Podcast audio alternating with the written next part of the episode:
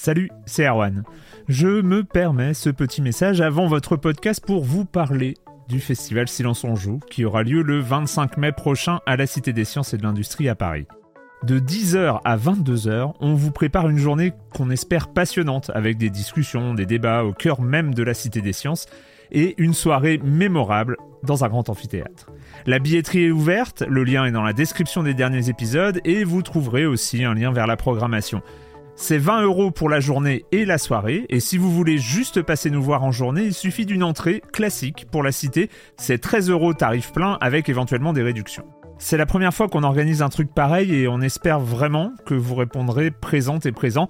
En tout cas, nous, on a très envie de vous croiser de rencontrer celles et ceux qui nous écoutent chaque semaine. Rendez-vous donc le 25 mai et je vous laisse avec votre épisode de Silence en joue ou de la bande-annonce ou de Gâchette gauche ou de Dans la boucle. Enfin bref, bonne écoute. I'm Sandra, and I'm just the professional your small business was looking for. But you didn't hire me because you didn't use LinkedIn jobs. LinkedIn has professionals you can't find anywhere else, including those who aren't actively looking for a new job but might be open to the perfect role, like me. In a given month, over 70% of LinkedIn users don't visit other leading job sites. So if you're not looking on LinkedIn, you'll miss out on great candidates like Sandra. Start hiring professionals like a professional. Post your free job on linkedin.com/people today.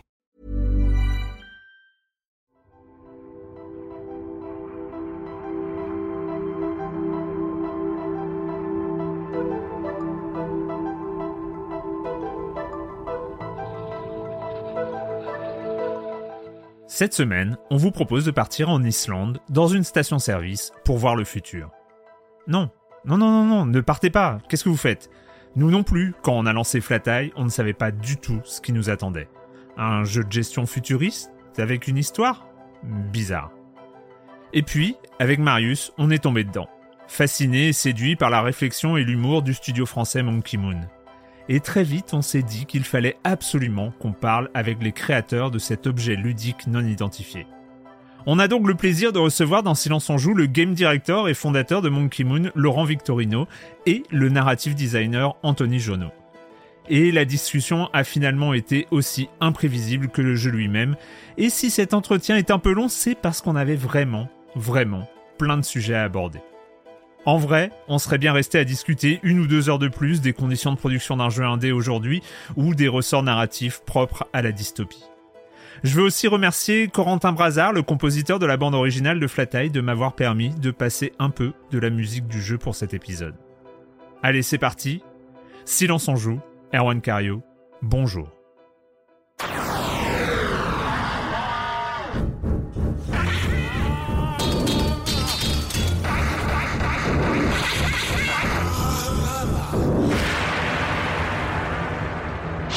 Donc nous avons le plaisir de recevoir dans Silence en Joue Anthony Jonot et Laurent Victorino. Anthony Jonot, narrative designer, et Laurent Victorino, game director et fondateur du studio Monkey Moon.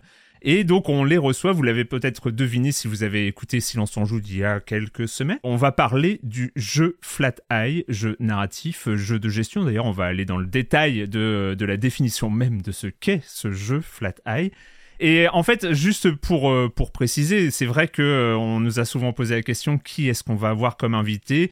Et on a toujours euh, on a toujours explicité le fait qu'on avait comme ça peut-être quelques problèmes à inviter des créateurs de jeux en entretien dans Silence on joue sur des jeux qui viennent tout juste de sortir.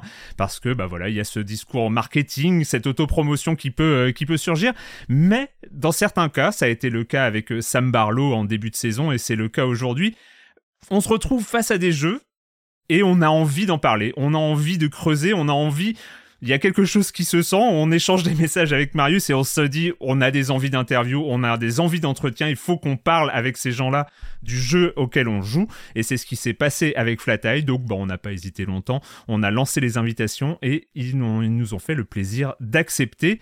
Anthony et Laurent, bonjour. Et j'ai envie de commencer par une question un peu basique. Euh, bah, présentez-vous. C'est quoi votre parcours? Et on va commencer avec toi, Laurent. Euh, comment est-ce qu'on devient game director puisque tu adores les titres? C'est ce que j'ai compris. Bonjour. Ouais, j'aime pas trop trop les titres, surtout quand ça me concerne. Moi, j'ai un, parcours tout bête. Je, je, suis à la base programmeur. J'ai fait des études d'ingénierie informatique après un échec scolaire flamboyant. Et j'ai travaillé plusieurs années sur les AAA euh, chez Tech2, chez 2K Games, euh, 2K Sports, euh, pardon, chez Ubisoft.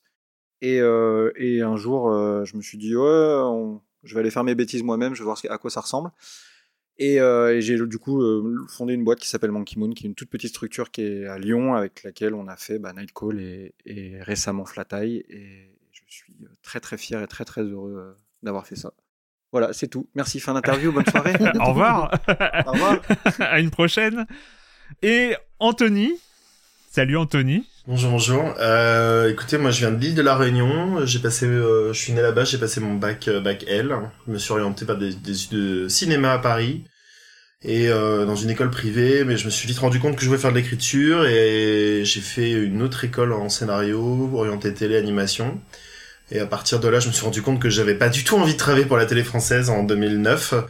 Pour ceux qui regardaient la télé française en 2009, vous, vous saurez, enfin, vous savez très bien pourquoi.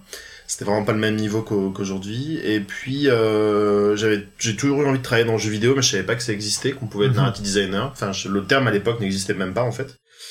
Euh, et puis, euh, je suis rentré chez Ubisoft. Euh, un, un, des producteurs de bosser sur un petit projet à Lille m'a m'a fait euh, m'a fait confiance et m'a m'a tendu la main, hein, comme dirait euh, Edouard Baird. J'ai fait euh, 4 ans chez eux. Euh, ensuite, je suis parti à Asobo à Bordeaux. J'ai travaillé beaucoup sur la réalité augmentée avant de travailler sur le prototype de ce qu'allait devenir Plectel. Et ensuite, je suis passé chez Sumo Digital en Angleterre pendant un an sur Dead Island 2. Et ensuite, Laurent m'a dit, attends, j'ai vraiment une super idée et il y a des gens qui veulent nous filer de l'argent pour faire cette idée. Est-ce que tu veux revenir en France? Et j'ai dit oui, s'il vous plaît, merci.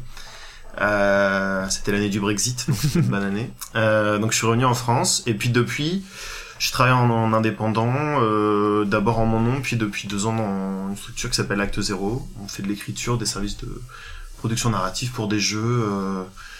Et l'objectif, c'est quand même de garder un projet principal qu'on peut qu'on pourrait nommer personnel. Donc c'était Nightcall en 2019 et puis Flat Eye cette année avec Laurent et toute l'équipe.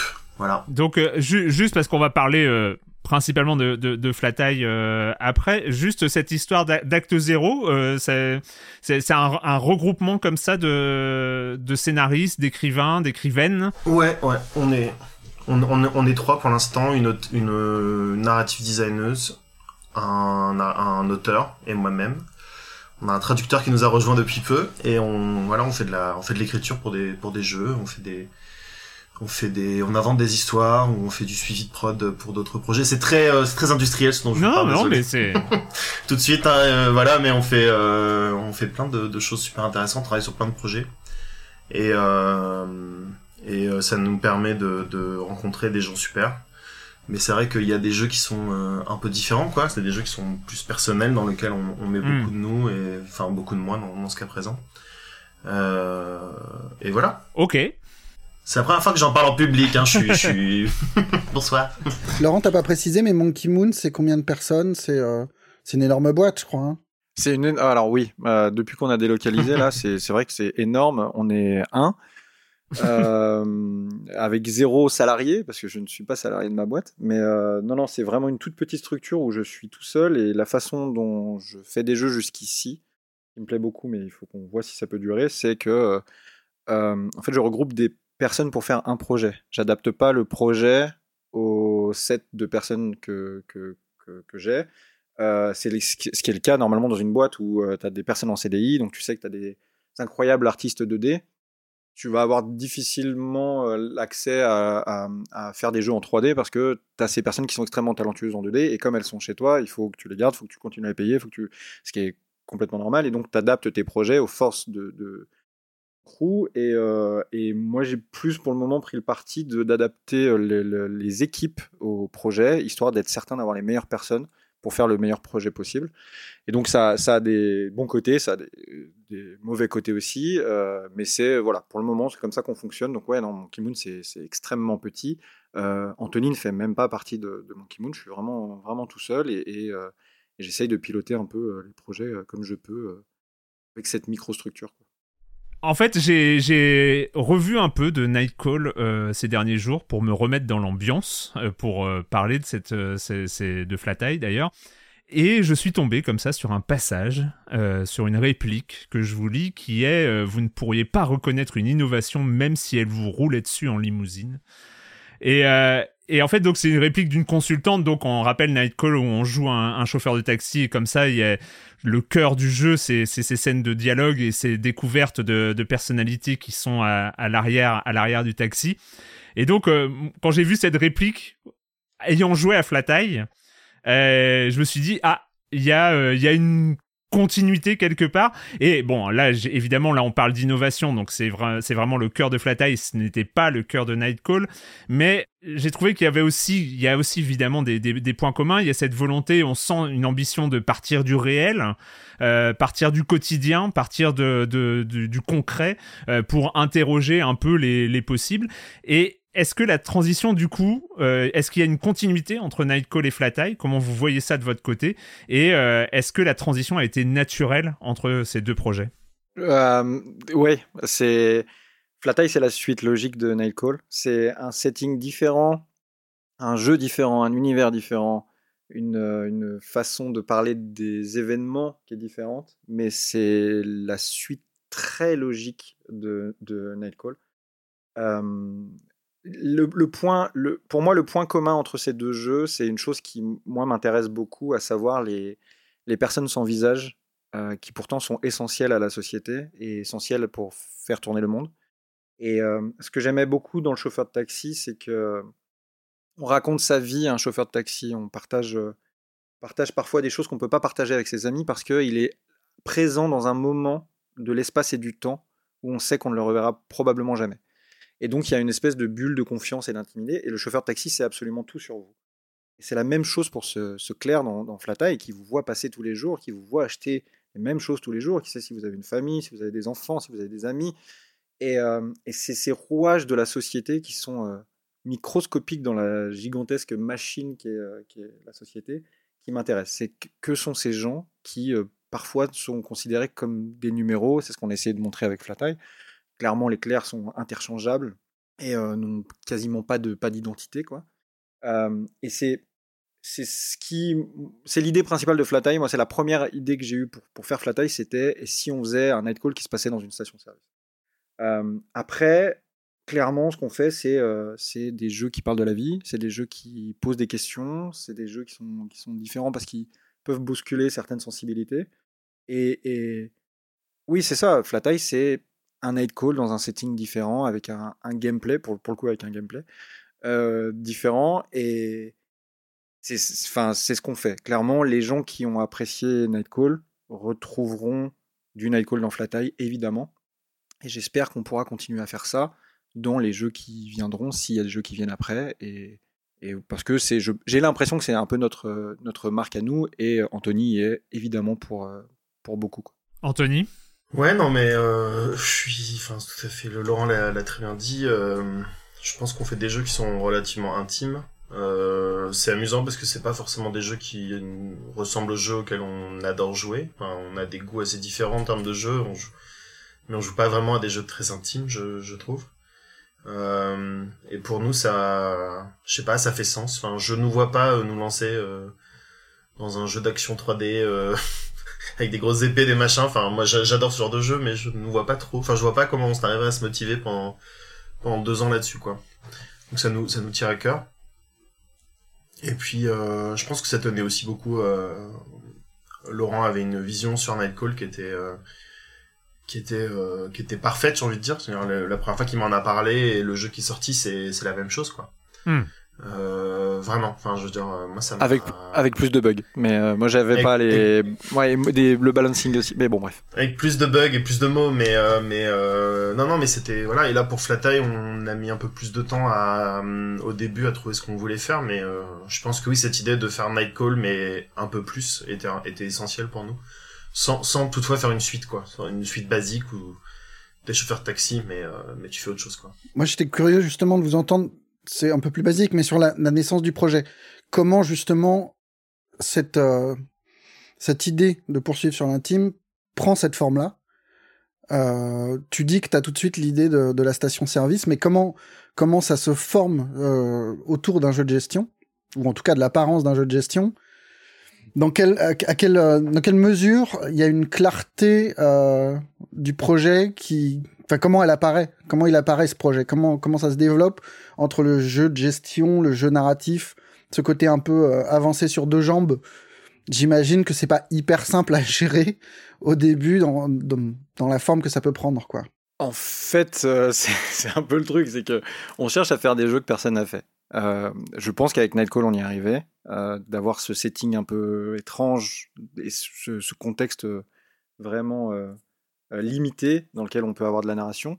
Et quand on, quand on s'est demandé ce qu'on allait faire pour la suite, sachant que l'idée de Flatai est arrivée un peu avant le launch de, de Nightcall, pour moi, la suite, le, la façon dont on travaille avec Anthony et dont on a des, des, idées, des pitchs de, de projet, c'est qu'il y en a un qui appelle l'autre et qui dit imagine un jeu, ça commence par ça. Ça commence par imagine un jeu et, et après ça, et après on déroule. Et il y a beaucoup de choses étranges parce que il parlait jeux d'action 3D euh, avec des épées, des tronçonneuses et tout.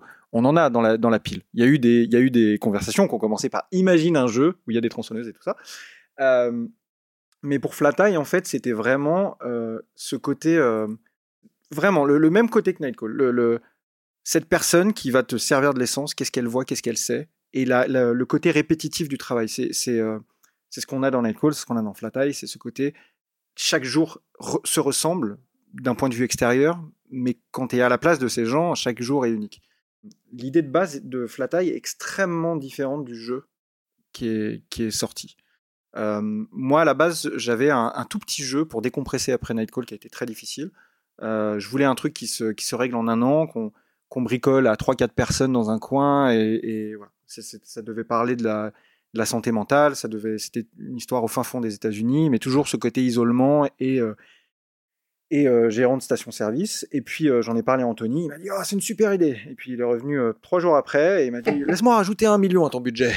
et et c'est à peu près comme ça que ça s'est passé. Et donc on a tiré les grandes lignes. Il est venu avec cette, cette idée d'intelligence artificielle, ce chose-là, et et globalement, moi, la grande fierté que j'ai sur le flat qui est sorti il y a quelques jours, c'est que c'est le flat qu'on a pitché euh, tous les deux. Quand il est revenu et qu'on a parlé de ça, on a fait grossir l'idée, on a rajouté des couches, on a machin, machin. Et c'est le jeu qui est sorti. Et la construction, pour euh, répondre à ta question, comment tu viens à trouver cette idée ce... En fait, c'est juste une étincelle, c'est juste un, un tout petit peu de... C'est imagine un jeu et 3-4 mots derrière. Et après, on construit, on rajoute des couches, on a les idées, on a les. Mais il faut que le cœur, faut que le cœur nous plaise et il faut que le, le cœur nous donne envie d'en savoir plus. En fait, l'idée de base de Laurent, à mon avis, euh, enfin, je trouvais l'idée vraiment super cool et on avait plein d'idées, on avait plein d'images, on avait réfléchi, on avait, en fait, il avait surtout une, une idée centrale qui est plus ou moins encore dans le jeu aujourd'hui, donc ça, ça fait, ça fait plaisir.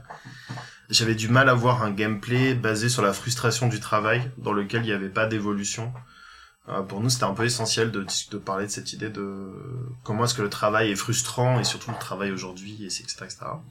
Et puis après, on a aussi une discussion assez longue sur euh, l'importance de ne pas faire de jeux qui se passent aux États-Unis. Euh, pour moi, c'est vraiment essentiel de de pas faire de jeux aux États-Unis, de pas raconter d'histoires euh, qui se passent principalement aux États-Unis. Je pense que la culture états-unienne est déjà assez importante comme ça, on n'a pas besoin d'en rajouter une couche. Euh, donc c'est un peu pour ça qu'on s'en est éloigné, mais euh, on, on, a fait notre marché ensemble.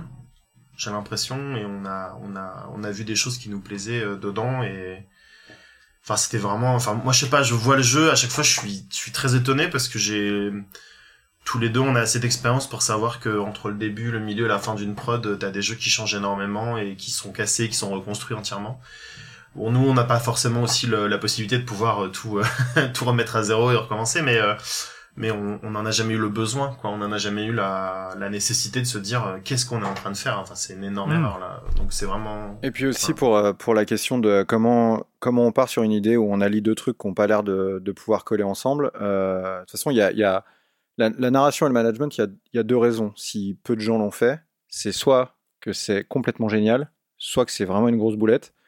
Euh, et au bon, au milieu du chemin, on a compris. On a, on a la réponse à cette question. Et, euh, mais euh, on avait très peur que ça, que la balance soit, soit mauvaise, qu'il y ait trop de narration ou qu'il y ait trop de management. À un moment, on a failli avoir beaucoup trop de management. Je pense qu'on a réussi à trouver un équilibre qui est plutôt ok, qui va être encore plus ok dans les, dans les semaines qui viennent.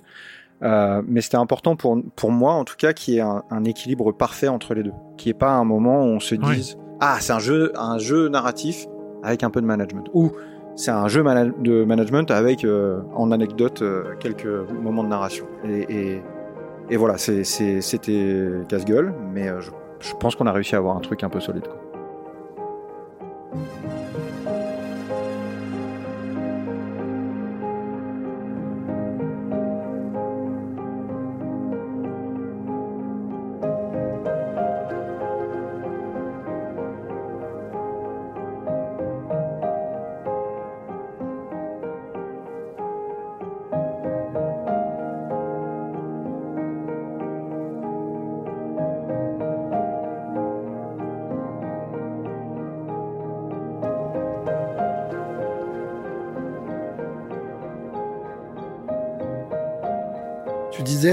Début que Monkey Moon, tu embauchais en fonction des besoins du jeu. Euh, là, est-ce que par exemple, tu as eu besoin d'aller chercher un savoir-faire particulier en matière de, de jeu de gestion, de parce que c'est un jeu, enfin c'est un type de jeu qui est quand même hyper codifié, qui en plus a un public qui est, on va dire, habitué à ces jeux-là, qui, qui, qui cherche ces jeux-là, et qui du coup a des attentes particulières. Et est-ce qu'au contraire, enfin, je, mets plusieurs questions en une, mais est-ce qu'il y a un moment où vous vous êtes dit, ah tiens, du coup, en, se lançant sur le jeu de gestion, on s'adresse aussi à un public particulier, on se lance sur un type de jeu qui peut dissuader, notamment les, enfin, Nightcall avait eu un public, il a été mis en avant, il a été célébré pour, euh, pour tout cet aspect narratif très, très neuf. Est-ce qu'il n'y avait pas le risque de se couper de ce public-là en disant, euh, tiens, on va, se lancer dans la gestion ou, euh, Ouais, c'est tout à fait euh, le cas. Pendant la prod, moi, plusieurs fois, je me suis retrouvé à devoir euh, mettre le pied dans la porte en disant attention, parce que là, si on fait ça, on s'oriente beaucoup trop sur le management et plus assez sur la narration. Il faut vraiment qu'on garde cet équilibre pour déjà pas perdre les gens qui, qui, ont apprécié, les trois personnes qui ont apprécié le travail qu'on a fait sur Nightcall, euh, mais surtout ne pas se perdre nous, parce que ce qu'on avait envie, surtout, c'est de raconter des histoires, peu importe la forme. Euh, donc, il y, avait ce risque. Et d'un point de vue embauche de gens, on a fait euh, appel à, des personnes. J'aime beaucoup travailler avec des personnes qui, qui soit n'ont jamais fait de jeux vidéo, soit ont fait du jeu vidéo, mais un peu différent pour apporter un, un regard neuf. J'ai cette prétention absolue de dire que euh, ce qu'on fait, c'est des jeux qui sont différents. Euh, donc ça excuse plein de choses, hein, ça excuse les, les mauvaises ventes et les critiques et tout ça. Mais on a vraiment cette, euh, cette volonté de faire des jeux qui n'ont pas le même goût qu'ailleurs et, euh, et, avoir des personnes qui, viennent du jeu vidéo, d'autres domaines ou, qui n'ont jamais fait de jeu vidéo, ça permet de toucher, en tout cas j'espère, de, toucher cet objectif-là. Et donc on a, on a euh, Clémentine Plissonnier qui, qui, était, qui est game designer sur, sur Flatai, qui, qui est venue nous, nous, filer un coup de main et elle a porté tout, tout le, le tout l'équilibrage, tout le game design, tout, tout ce, tout ce savoir-faire-là. Elle l'a porté de façon euh, incroyable, si on, si on pose la question. Et elle nous a. Et c'est. Le, poste de game design, c'est un, poste qu'on a essayé de remplir dès le début, parce que c'est un gros défaut qu'on a eu sur Nightcall. On a voulu. On a, Nightcall, ça été bricolé à cinq personnes, donc. Euh, euh, on n'avait pas non plus des moyens incroyables, mais on a voulu tout faire parce que c'était personnel. On, et ça, ça, on a pêché là-dessus. Ça n'a ça, ça, pas fonctionné. Donc, une des premières personnes qu'on a voulu avoir euh, dans la nouvelle équipe, c'était quelqu'un qui pourrait assumer le game design et euh, de bout en bout. Et euh, Clémentine a fait un travail titanesque incroyable qui nous a permis justement, par sa sensibilité au narratif, nous a permis de ne pas oublier le cœur du jeu et, la volonté du jeu. et donc oui, on a, des personnes comme comme Clovis Lobre qui nous a rejoint sur le, le UI assez tôt, UI UX, qui ne vient pas du tout du monde du jeu vidéo. Mais parce qu'il y avait cette envie d'avoir ce logiciel, ce desktop, cette vue différente qui, n'est, pas, qui ne vient pas du jeu vidéo. Et donc voilà, c'est, c'est, je pense que j'ai perdu le fil de ta question, mais euh, ma réponse trop longue est là. Voilà. Il y a quand même quelque chose, c'est que vous, vous avez, euh, même s'il y a un cet équilibre, même si euh, c'est un jeu de gestion, management et un jeu narratif, et il faut que les deux soient très équilibrés, on retrouve quand même avec la forme d'un jeu de gestion où on va acheter des trucs, on va les aménager des espaces, on va euh, euh, gérer une économie euh, et, ce genre de choses. Avec, à ma connaissance, une singularité quand même, c'est que nous avons un jeu de gestion sans bac à sable. Ou alors c'est après le jeu, mais parce que c'est très très loin après le jeu, parce que j'ai quand même j'ai quand même beaucoup joué.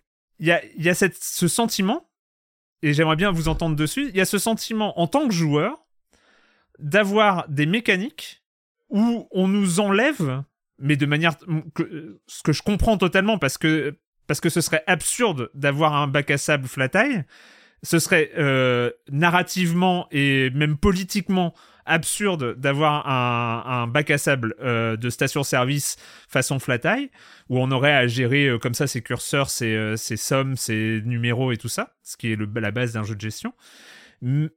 Mais j'aimerais bien vous entendre là-dessus sur comment est-ce qu'on en vient à investir le jeu de gestion en lui enlevant son élément principal qui est le bac à sable. Comment est-ce qu'on aboutit à cette conclusion-là? Ben, on n'a pas le budget. on n'a pas le budget, tout simplement. Non, mais il y a un truc. Euh, en fait, c'est peut-être une des premières choses qu'on a qu'on a décidé de pas faire. C'est ce mode euh, ce mode campagne. Là, c'est peut-être la première grosse feature du jeu qu'on a. on s'est dit on, on peut pas y arriver parce que euh, déjà ça demande des ça demande des systèmes, ça demande une ça demande des systèmes plus complexes, ça demande beaucoup plus d'assets, de personnages, de, de ne serait-ce que d'avoir des, des, de la déco. Il y, en, a clairement pas assez dans le jeu et c'est un défaut qu'on, enfin, c'est un des, un des, un des nombreux points que les gens, les gens remontent. Mais on est un peu, en fait, un jeu de gestion ça coûte très cher parce qu'il faut produire énormément de choses pour que ça fonctionne sur le long terme. Et on peut pas se le permettre, donc euh, nous assez rapidement quand on a on avait une vision du scope du jeu qui était un peu plus réduite que ce qu'on a au final, euh, même beaucoup plus réduite que ce qu'on a au final. Mais à un moment, on s'est dit bon bah tant pis quoi, on va faire juste une seule station dans un seul endroit et tant pis, les gens ils feront l'histoire et quand ils arriveront à la fin, euh, bah c'est fini, ils arrêteront d'y jouer et puis ils passeront à autre chose. Mais euh, c'est, je pense que c'est un genre de jeu qui est euh, qui est un petit peu euh, un petit peu sous-évalué par les, les, joueurs et les joueuses qui pensent que c'est euh, ah tu mets trois bons systèmes ensemble et c'est rigolo ça fonctionne. Mais si tu veux faire un jeu de gestion qui est vraiment vraiment complexe et qui tienne sur le, long terme il faut enfin, c'est très très compliqué. Je suis étonné il y en a de plus en plus. Alors nous c'est vrai qu'en fait on a commencé à travailler sur le projet. C'était un peu l'âge d'or des des jeux de gestion post-apo. On a commencé la prod et il y avait euh, Before We, After We Leave Frostpunk, euh, Surviving the Aftermath. Euh, bref, il y avait une sorte de grosse mouvance de jeux euh, post-apo, narratif. enfin, en tout cas, des jeux de gestion avec une thématique, une tonalité très forte. Mhm. Donc nous, ça nous a un peu confirmé qu'on était dans la bonne direction, que c'était faisable. Hein. Mais ce sont des jeux qui restent avant tout des jeux de gestion, qui sont sortis dans Early Access, dans lequel il y a le, le endgame est toujours pas là pour certains jeux. Enfin, il n'y a pas la, la, fin du jeu. En vrai, tu, au bout d'un moment, ça tourne un peu à vite, quoi.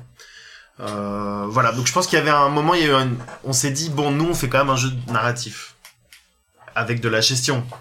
Et puis on a une volonté, on avait une volonté aussi très forte de d'avoir un jeu euh, de management qui soit chill. Euh, quand on a commencé, les premières idées qu'on avait, la, première volonté qu'on avait de Flat c'était un truc un peu noir, un peu, peu dur, un peu une vraie grosse critique, un peu malaisante. Et puis, et puis on a, on s'est dit non, c'est peut-être trop, il y, en a trop il nous faudrait, faudrait qu'on essaye de faire un truc léger et un truc où au final le joueur ne se perde pas et, ne, ne, ne, rage quitte pas le jeu de frustration de, ne pas réussir à débloquer ce troisième item, item caché au fin fond d'un menu. Et, euh, et en fait, ça, c'est arrivé. On a fait ce twist en janvier 2020. Euh, juste, juste c'est ça, juste, avant le Covid. Et le Covid nous a dit, les deux ans de, de, de tunnel de Covid, on s'est dit, ok, on a peut-être bien fait d'essayer un truc un peu plus léger. Mais cette volonté de ne pas vouloir euh, euh, bloquer le joueur. On peut pas perdre dans Flat au final. Il y a, a aucun moment où Mm. parce que tu n'as pas construit le bon Mm. truc au bon moment, tu vas perdre le jeu. C'est juste, ça va te prendre un petit peu plus de temps, mais pas grand chose.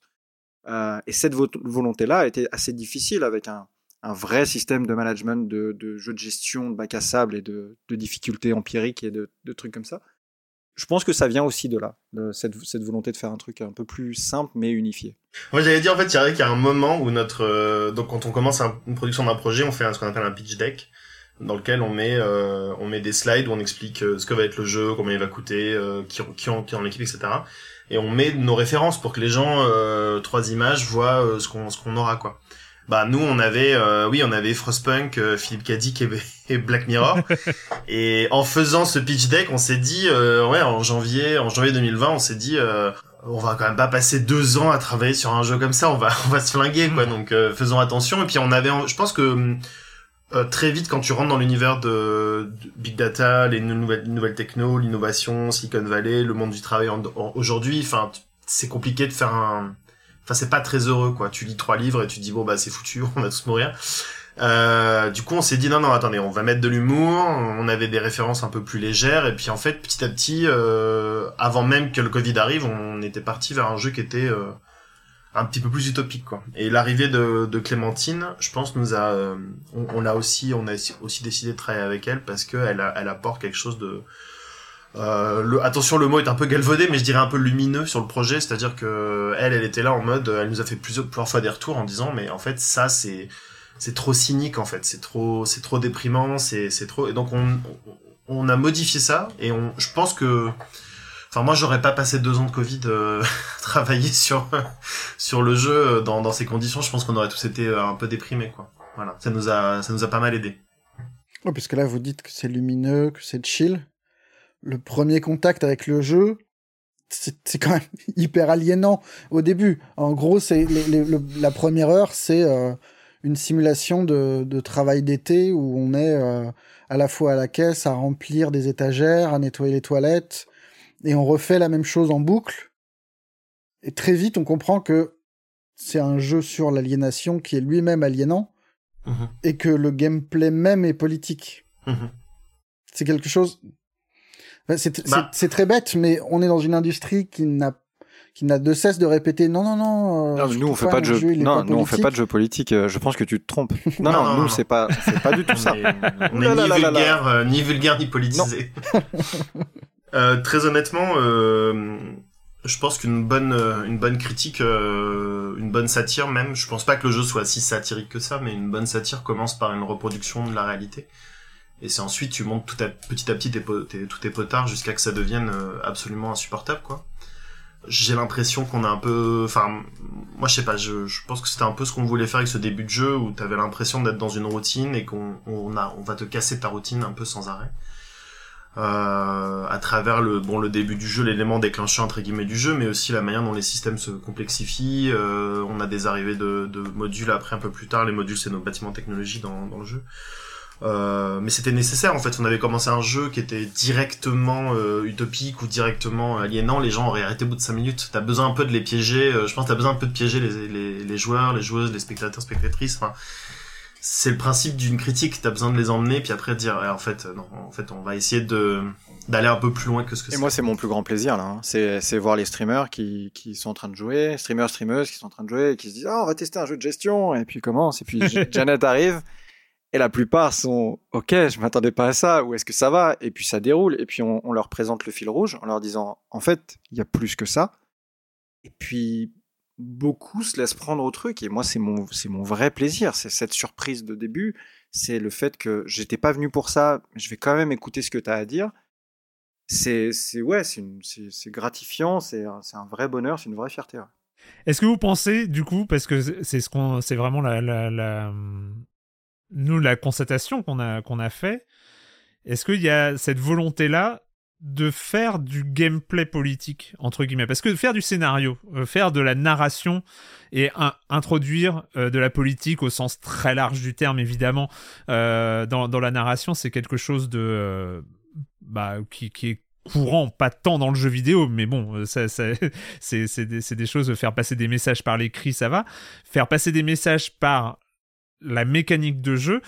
C'est je, juste pour dire que ça, moi, ça m'a rappelé quelque chose. Enfin, ce côté un peu aliénant et aussi plus tard dans le jeu, euh, le côté euh, satisfaisant de pervertir, enfin, d'utiliser une technologie qui nous rebute en fait. C'est il y a, y a, un côté comme ça dans, dans Flat qui est euh, super forte que au moment où on met la caisse automatique, le genre de choses qui nous fait hurler dans les supermarchés aujourd'hui, euh, et quand on installe la caisse automatique dans Flat en tant que joueur, on est tellement content, on est tellement heureux de faire un truc qui finalement nous nous dégoûte quelque part.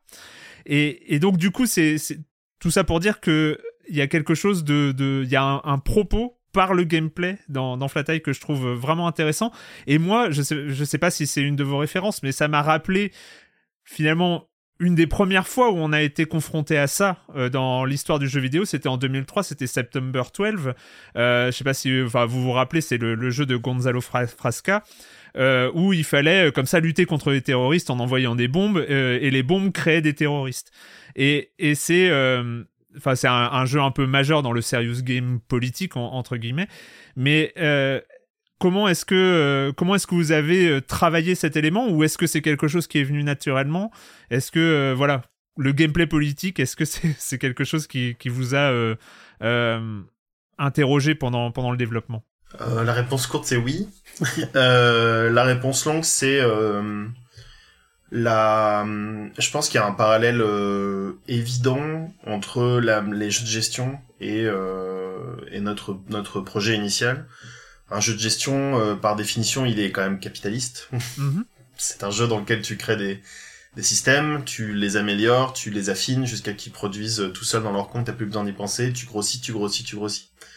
Euh, donc je pense que c'était une question essentielle. Nous, on s'est, on s'est demandé assez vite au début comment est-ce qu'on va gérer ça en fait, comment est-ce qu'on va gérer euh, la station qui grossit et euh, la question de la friction euh, dans la dans le monde du travail aujourd'hui, dans la gestion euh, dans la gestion des êtres humains et des ressources, elle est essentielle dans un jeu de gestion. Donc pour nous c'est lié. Après on est quand même obligé de faire un jeu euh, dans lequel les mécaniques ne, ne peuvent pas être ultra frustrantes, sinon les gens arrêteraient complètement. Euh, on est quand même dans un médium où euh, moi le sein enfin t'as des gens bah, moi pas moi non mais il y a des gens le moindre bug ils arrêtent de jouer quoi. Hmm. c'est genre euh, ah ça m'a saoulé j'arrête euh, et ils ont ils, et ils jettent 70 euros par la fenêtre parce que ils joueront jamais quoi. Donc on est obligé de trouver quand même un juste milieu entre euh, notre envie de raconter des choses à travers le gameplay. Alors il y a des envies qui sont conscientes. C'est des choses on s'est dit dès le début il faut absolument qu'on ait des ressources et que tu puisses construire limite une station à... qui fonctionne à circuit fermé euh, où en fait euh, tes, excréments deviennent de la nourriture qui sont consommés par ton par tes par ta clientèle et qui enfin, voilà et en même temps il y a des choses qui sont euh, assez inconscientes et qui viennent euh, au fil ouais, au, fil du travail au fil de l'eau le, le pour nous, le, premier travail qu'on a fait, c'était vraiment de définir la liste des modules qu'on voulait avoir dans le jeu. Et donc, forcément, ça, elle sous-entend des, des, bah, des questions politiques importantes quoi. Qu'est-ce qui se passe quand tu clones quelqu'un? Qu'est-ce qui se passe si tu clones euh, des ouvriers ou des ouvrières? Qu'est-ce qui se passe si tu peux téléporter les gens? Du coup, est-ce que ta main d'œuvre, est-ce que tu peux la faire travailler? Bon, bref, on a soulevé plein de questions avec les modules à chaque fois. Euh, on peut pas répondre à tout et surtout il y a des choses qui sont compliquées à répondre avec les, les canaux narratifs et les canaux de gameplay qu'on a. Euh, mais il y a des choses sur lesquelles on, oui, on a abordé, enfin, on essaie en tout cas d'aborder les questions. Euh, je sais pas si on a tout le temps les bonnes réponses, mais on, on a des questions. Moi, c'est très prétentieux, mais j'aime bien les questions qu'on pose. Je trouve que c'est déjà pas mal. je sais pas si toutes les réponses sont bonnes, mais j'aime bien les questions qu'on a réussi à poser, quoi. Moi, moi, comme je, comme je le vois, c'est qu'on n'a pas de, la... j'ai l'impression qu'on porte pas de jugement. C'est important pour moi qu'on qu'on soit pas à juger ni la technologie, ni les gens, ni les gens qui l'utilisent, ni les gens qui la créent notre but, c'est vraiment de poser des questions. Dans... C'était un peu la même chose dans Nightcall, ça se ressent moins, mais dans Nightcall, on a des personnages qui sont affreux euh, d'un point de vue humain, mais le jeu, le, jeu ne les juge pas. On attend des joueurs de se poser la question à quel moment on les apprécie, est-ce qu'on les apprécie, est-ce qu'on peut trouver des, raisons de les apprécier. Et dans Flat j'ai l'impression qu'on est vraiment sur ce en tout cas, l'objectif, c'était vraiment ce même domaine. Ne pas juger la technologie, ou les gens qui l'utilisent, ou les gens qui en vivent, mais vraiment poser la question de est-ce que c'est le monde, si on vous présente les possibilités, les solutions possibles via cette technologie Est-ce que c'est le monde dans lequel, en tant que joueur, vous souhaitez vivre? Euh, et, étrangement, j'ai pas l'impression qu'on ait volontairement fait un jeu euh, politique. On a juste fait un jeu qui qui parle du monde comme on le voit nous. Alors, Hmm. évidemment, on a une vision qui est politique, et évidemment, ça, ça se transforme en jeu qui a un propos politique. Mais comme pour Nightcall, c'est des personnages qui, c'est des personnages qui existent pour nous, c'est des personnages qui sont alors poussés dans certains extrêmes pour certains, mais si on garde l'essence du propos, c'est un propos qui existe aujourd'hui, qui existera demain, c'est des problématiques qui existent aujourd'hui, qui existeront demain, et la, le travail de recherche qu'on a fait euh, sans forcément le faire. Hein. C'est, des, événements, des sites, des vidéos qui nous sont tombés dessus pendant le développement, avant le développement, qui nous ont donné envie de faire ce jeu et, pousser ce jeu et pousser certains sujets, prouvent que oui, c'est des questions qu'il faut se poser. C'est des questions qu'il faut se poser aujourd'hui. C'est des questions qu'il faudra se poser évidemment demain sur certaines techs, mais c'est des choses qui arrivent à toute vitesse, quoi. Et il y a des problèmes et des questionnements et des questions éthiques qui, qui sont arrivés, que nous, on a développé, on a mis dans le jeu au tout début, on s'est dit, ah, ça serait drôle de faire ça, et au milieu du développement, ces technos sont arrivés, et elles existent aujourd'hui. Et on, et a un moment, la blague qu'on avait les derniers mois de production, c'est, le jeu va sortir, il va être dépassé. Parce que tout ce qu'on, tout ce qu'on est, ce dont on est en train ringard. de, le jeu va, être, être ringard. Les gens vont pas être étonnés par ce qu'on propose, parce que ça existe déjà. Et on a été très étonnés par ça. Mais d'ailleurs, je, rebondis, c'est, c'est marrant, c'est une question que j'avais écrite. Je vous la lis telle que je vous l'avais écrite. C'est n'avez-vous pas eu peur pendant le développement, notamment début 2022, que la réalité rattrape trop vite votre fiction? Et je cite, j'ai cité dans Silence on joue Blake Lemoine, donc cet ingénieur de Google qui discute avec euh, avec Lambda euh, l'intelligence artificielle. On peut euh, citer mmh. Dali 2 avec ses générateurs d'images et maintenant de vidéos qui sont complètement fous. Et d'ailleurs, je, je, vous iconographiquement parlant, euh, tous les dialogues qu'on a avec l'intelligence artificielle qui est illustrée par des vidéos de présentation ressemblent étrangement à des vidéos générées par IA. Étrangement. Je pense que vous l'avez avez travaillé enfin mais franchement je, je pense que dans 4 ans, 3 ans, 2 ans, parce que ça va beaucoup plus vite que, que ce qu'on avait prévu, mais on rentre, oui, dire ça on, aussi, rentre on, rentre un, un, on rentre un texte euh, dans euh, la prochaine IA de OpenAI ou Google et on a vos vidéos. On a vos vidéos qui sortent, ouais. ça c'est évident. Mais à, même au, même au-delà, enfin les discours de, de Zuckerberg sur Meta, enfin l'orientation métaverse de, de, de, Zuckerberg, les NFT, Twitter, ce qui est en train de se passer là au moment où on enregistre, avec euh, le, le, le, le, champion de la voiture électrique et du voyage vers Mars qui récupère euh, un des canaux de communication mondiale et euh, qui réinstalle Trump sur le devant de la scène. Enfin, il y a des choses totalement taré qui se passe là maintenant. Et, et, je reprends ma question, est-ce que vous n'avez pas eu peur que cette réalité dépasse votre fiction, justement? Tous les, tous les jours, Laurent. Bah ouais, non mais oui, si tu regardes... Euh, non, tous les jours. Si tu regardes la, la, le module de, de, de suicide, euh, donc on a un, on a un module d'euthanasie dans le, dans le jeu. Et gentle Sleep. Le Gentle, gentle sleep. sleep. Exactement. Ouais, il y a un art de, de l'euphémisme qui est quand même... C'est plus corpo, euh, mais si tu regardes Gentle Sleep, euh, on a comment, c'est un des premiers modules. On s'est dit, il faut l'avoir dans le jeu. Et puis euh, début d'année, début d'année 2022, il y a une, le, donc l'euthanasie a été légalisée en, en Suisse et il y a une société qui fabrique des sarcophages dans lesquels tu peux te, tu te mets, tu, on t'euthanasie et on t'enterre avec parce qu'il est biodégradable et tout le tralala. Et ça pose, enfin, et nous on s'est dit, waouh, c'est, c'est, c'est ouf, tu viens, tu fais, tu te fais euthanasier. Et en fait non, il y a des boîtes qui se montent et qui font ça et c'est le, le, de, de, de l'IA, euh, il est vu, tu vois, la, façon dont on, dont on, on montre l'IA. Nous, on a, on a pris, Anthony a, a pris cette euh, décision d'avoir une IA qui sonne déjà différemment. Elle est, c'est pas l'IA. La, plupart des joueurs qui commencent le jeu pensent que l'IA est, mauvaise et qu'elle veut détruire l'humanité ou avilir quoi que ce soit. C'est, pas le propos, c'est pas ce qu'elle veut. C'est, un peu plus complexe, un peu plus pragmatique que ça. Mais même le choix de sa voix, on voulait quelque chose qui sorte des, fils classiques d'IA, de, des séries, des films. Mais là, on parlait d'Ali, Midjourney et, et compagnie. On s'est servi de ça. Les, les, avatars des personnes à qui tu parles dans le Slack, euh, enfin dans le Six Birch du, du, jeu, sont générés par des IA.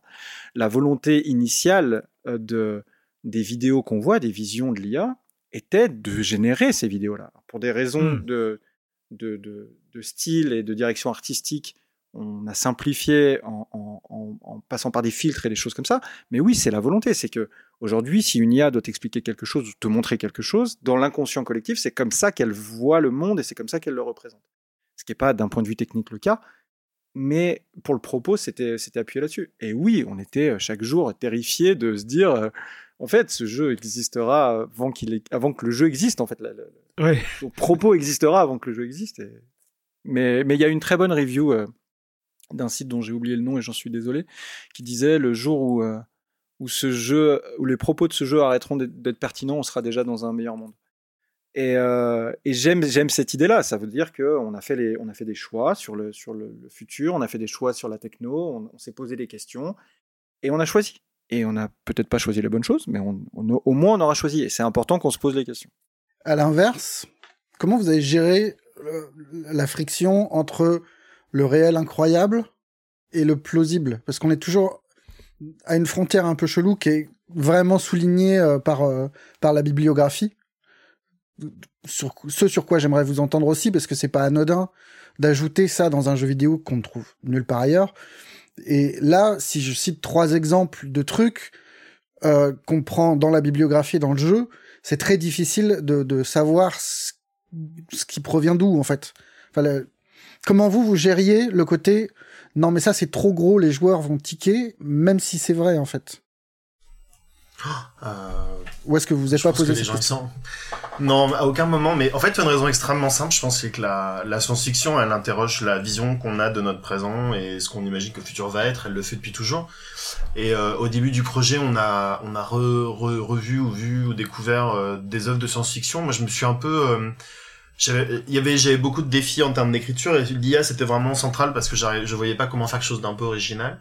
Et je suis tombé sur un film qui s'appelle Colossus The Forbidden Project, un film des années euh, fin des années 60 où il y a une IA, euh, les Américains construisent une IA qui s'appelle Colossus et qui euh, et qui dit qui commence à surveiller les États-Unis et il découvre qu'il y a un autre une autre IA qui a été construite en URSS et en fait les IA commencent à prendre le pouvoir mais de manière bien sûr enfin c'est juste comment dire c'est insidieux enfin c'est les années 60 donc ils ont pas de robots il y a pas de machin juste elles commandent aux gens de faire des choses elle prend en otage des, villes entières. Enfin, c'est le film est assez horrible parce que c'est un espèce de thriller d'espionnage des années 60 euh, et ça c'est d'une noirceur euh, absolue avec une musique hyper jazzy de, Michel Colombier. Enfin, le film est complètement voilà.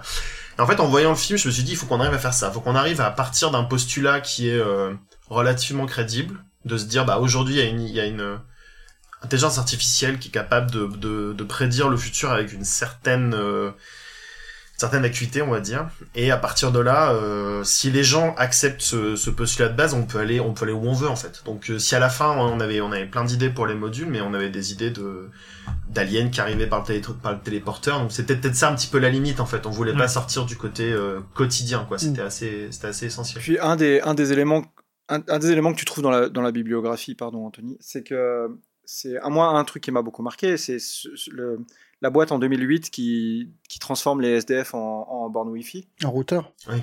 Euh, donc ils ont un QR code sur, le, sur leur t-shirt, et ils se promènent avec une antenne, tu les scannes et voilà. Donc c'est un, un, projet qui, qui, a été monté à San Francisco, qui donc a vu le jour, qui a fermé depuis. Hein. Et ça, typiquement, tu le mets dans le jeu, les joueurs se disent non mais là ils vont trop loin, c'est pas possible, mm. euh, c'est trop, euh, je sais pas, c'est politisé ou je sais pas quoi. Et alors que non, ça a existé vraiment. Et, et je crois que San Francisco, ça a été vulgaire. c'est ça. Je pense que San Francisco, ça a été un vrai moteur pour euh, Flatai parce que on a eu l'opportunité d'y aller. on a eu l'opportunité d'y aller pour Nightcall, pour la GDC, et euh, d'y retourner aussi pour Flatai.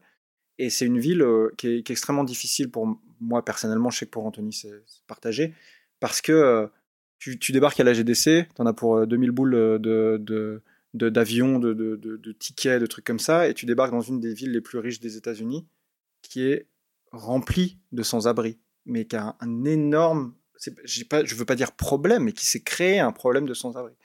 Et je pense qu'on fait partie de ce problème. Je pense que nous, en tant que développeurs de jeux vidéo, en tant que gens de la tech, indirectement, on fait partie de ce problème parce que parce qu'on consomme du Twitter, parce qu'on consomme euh, du Facebook, parce qu'on consomme du métavers ou je sais pas quoi, du, du, Sony et enfin, du, PlayStation et Microsoft, et on, change la valeur des, choses. Les gens ne peuvent plus se payer des logements dans une des plus grandes villes des États-Unis et se retrouvent du jour au lendemain à la rue avec des énormes problèmes de drogue.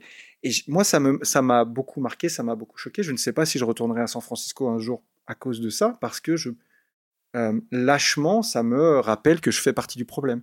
Et euh, est aussi à propos de ça. À quel moment la technologie qui ravit chacun ne crée pas un, déséquilibre dans la balance pour euh, ceux qui n'ont même pas le luxe de pouvoir l'utiliser ou la consommer quoi.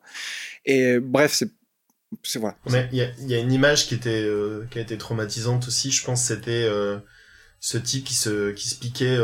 il était par terre dans la rue contre une Tesla en train de se piquer et en pleine journée à San Francisco quoi. Et en fait il y avait un côté euh, en fait, ça me rappelle un peu les images de quand j'étais gamin et que tu voyais ces, ces enfants, qui, enfin les enfants qui avaient mon âge, qui avaient 8-10 ans, qui étaient sur les, les, les, les, pyramides de d'ordures à, à Manille ou, ou, au Brésil, où il y avait il y a vraiment ce côté genre euh, ah mais ça existe en fait, tu vois, genre mes ordures elles vont quelque part et euh, et cette image qu'on a à San Francisco en 2010, 2018 ou ouais 2018, 2019, c'était un peu ce même ce même point, c'est-à-dire Ouais, ils ont inventé la, une voiture euh, entre guillemets intelligente, électrique, entre guillemets euh, propre, etc. Et en fait, euh, quelqu'un l'utilise comme dossier pour se piquer tranquillement, quoi. Donc ça nous a, c'est une image qui nous a pas mal motivé à, à réfléchir à, l'effet de la technologie et comment est-ce qu'on la, pas la détourne parce que c'est pas trop le propos, mais c'est plus comment est-ce qu'elle fait partie de nos vies, mais qu'on s'en rend plus compte et qu'elle devient limite accessoire à nos, à nos besoins, à nos à nos pulsions, à nos envies, à nos obligations sociales, euh, etc. Quoi. C'est un, un, jeu de rôle sinon. Ouais, hein. on rigole bien. On est parti dans un quart d'heure de, de déprime, mais euh, le jeu est. Il y a un hippopotame rose. Ouais. il, y a, un hippopotame rose, c'est vrai. Il y a un hippopotame rose dans, dans Flat Qui, qui est pas qui est pas un monument de, de joie hein, quand on avance. c'est quand même un hippopotame rose. On fait des efforts quand même. Oui, mais quand on la voit la première fois, ça va. il y a une habitude quand on parle de, des dérives de la technologie au sens euh, hyper large, hein, c'est de rentrer euh, dans un monde dystopique, purement dystopique, c'est-à-dire euh, on, rentre dans la catastrophe, dans, on plonge dans la catastrophe, on nous explique comment elle va venir, ce qu'elle va provoquer et comment va être la vie après. on sent quand même même si votre jeu est fondamentalement dystopique. Et il est fondamentalement dystopique par, euh, par les technologies qu'il met en scène et par euh, cette, cette, course en avant qu'il qu'il montre. Mais on sent qu'il y a, et c'est ce, ce dont tu parlais tout à l'heure, de cette volonté de ne pas rentrer dans un truc totalement désespérant. C'est pas Frostpunk, quoi. Ouais, voilà, de pas rentrer dans, dans, euh, en fait, de, de pas en faire quelque chose de pré-apocalyptique, même si l'apocalypse fait partie, enfin, en tout cas, la fin du monde euh, fait partie du discours qui, est, qui, est, qui est présent en filigrane mais euh, mais il y a, y a cette volonté de pas euh, de pas se vautrer dans vautrer c'est un grand mot mais de pas se vautrer dans le catastrophisme total en fait. Mais en même et en même temps ça me rappelle beaucoup de discussions notamment avec les auteurs de science-fiction et, ce genre de choses euh, qui finissent par se poser des questions sur euh, quel futur on raconte. Je, je, fais une digression à la con, mais on, on, sait très bien que les dystopies des années 90, qui étaient à chaque fois des mondes pourris, euh, que ce soit le cyberpunk ou que ce soit, enfin, qui décrivait des mondes horribles inspire des gens qui euh, pensent qu'ils vont nous qui vont nous amener vers un monde meilleur en parlant de métaverse et de, de, de, choses comme ça. Ce que je veux dire, c'est euh, il y a aussi j'ai vu des j'ai écouté des débats chez les auteurs de science-fiction qui se disent est-ce qu'on ne doit pas aussi imaginer un, une sortie par le haut ou est-ce que est-ce qu'on ne doit pas inspirer les gens pour euh, euh, pour euh, pour provoquer des changements et des choses comme ça? Est-ce qu'on ne doit pas... Enfin, je, je, je, ne sais pas où je vais avec ma question, je suis absolument désolé. Mais est-ce que c'est une réflexion sur le monde qu'on va décrire? Est-ce que cette réflexion de ne pas tomber dans la dystopie, de chercher des ouvertures, des, des espoirs, de garder des espoirs vivaces, est-ce que c'est quelque chose qui, qui vous a motivé? Bah en fait, le jeu pour moi, il, il, est intimement lié à ce qui s'est passé avec, le Covid, en France en particulier une des fins du jeu euh, est, vraiment directement liée à cette idée que euh, euh, le souci qu'on a aujourd'hui, c'est un manque de d'informations sur ce que vivent les autres, en fait, ce que vivent les gens. je crois qu'on le voit quand même mal, hein. on le voit pas très bien. Et si on était capable d'avoir une vision d'ensemble de notre communauté, de nos communautés, nos quartiers, nos villages, nos villes, etc., peut-être qu'on arriverait déjà à vivre un petit peu mieux ensemble. C'est aussi parce qu'on est séparé, distancé par plein de, enfin éloigné par plein de choses que, c'est compliqué. Moi, le, le, un des éléments de base de l'article de base, fallait que j'en qu'il faut parler de, faut pas oublier de parler de, la bibliographie parce que c'est vraiment central. Euh, un, des, articles de base, c'est au sujet du ce qu'on appelle le, le rubber banding. Donc c'est quand des différentes industries se mettent à produire des quantités. Euh, donc l'idée c'était, euh, il y a une rupture de couches dans un dans un dans une ville, donc le supermarché commande plus de couches le fournisseur du coup commande plus de couches parce qu'en fait ils ont dépassé le nombre de couches qu'ils vendent d'habitude. Du coup l'usine qui importe, enfin la boîte qui importe un demande plus de couches. Du coup l'usine en Chine qui fait les couches est obligée de construire une nouvelle usine et de construire des bâtiments pour que les gens vivent là et du coup etc etc. Donc cette idée du rubber banding c'est que euh, bah on vit quand même dans un monde connecté où les choses euh, les choses peuvent empirer très vite euh, parce que tout est lié par des systèmes de courroie. Et j'espère qu'une des fins du jeu arrive à montrer qu'il y a quand même des possibilités si on arrive à agir de manière un peu plus réfléchi, posé, euh, prendre son temps. Euh, moi, je, alors, je pense que fondamentalement, c'est un jeu dystopique, mais alors littéralement, c'est-à-dire pour moi, la fondation du jeu est dystopique. Mais euh, j'ai essayé, on a essayé à travers euh, l'histoire, j'ai essayé à travers l'histoire et on a essayé à travers le gameplay, l'univers, etc. de de construire un jeu que j'appellerais moi du presque utopique. Mm. C'est-à-dire qu'on est, euh, le jeu s'arrête au moment où potentiellement ça, ça commence à aller mieux, quoi. Et c'est central parce que c'est dur d'écrire des histoires dans, dans, dans des utopies. Il y en a pas des masses. On pourrait citer des, des, des romans en particulier qui le font, et ces romans euh, généralement sont des romans euh, assez conservateurs sur la manière dont il faut défendre l'utopie à tout prix, au point de d'être euh, finalement de faire des livres plutôt militaristes. Je pense à, à la culture de, de, de, Banks par exemple, ou une partie d'Hyperion qui est autour de ça. Je pense que c'est très dur d'écrire de l'utopie, donc on, je, pense qu'il faut raconter ce qui se passe juste avant pour inspirer les gens. Que les gens se disent, mais en fait, c'est vrai que. Que voilà. Et c'était un gros débat sur le jeu d'avoir des fins qui racontent un peu. Euh, au début, avec une seule fin. Moi, j'y tenais beaucoup, en fait, que le jeu soit un peu plus didactique dans. Euh... Moi, je pense que c'est la direction qu'on devrait prendre. Et en fait, après les discussions avec euh, des personnes de l'équipe, on a rajouté des fins qui sont la plupart euh, un petit peu moins positives, mais, euh, mais qui sont des solutions euh, envisageables, je pense. je pense notamment au groupe de hackers où il y a une, il y a, il y a potentiellement une des solutions, ce serait de revenir à un monde des années 60 ou 50 en termes de technologie, de consommation de ressources. Il y aurait quelque chose à faire, quoi. Mais bon, après, je sais pas. Chacun sera sa propre idée, peut-être. J'espère.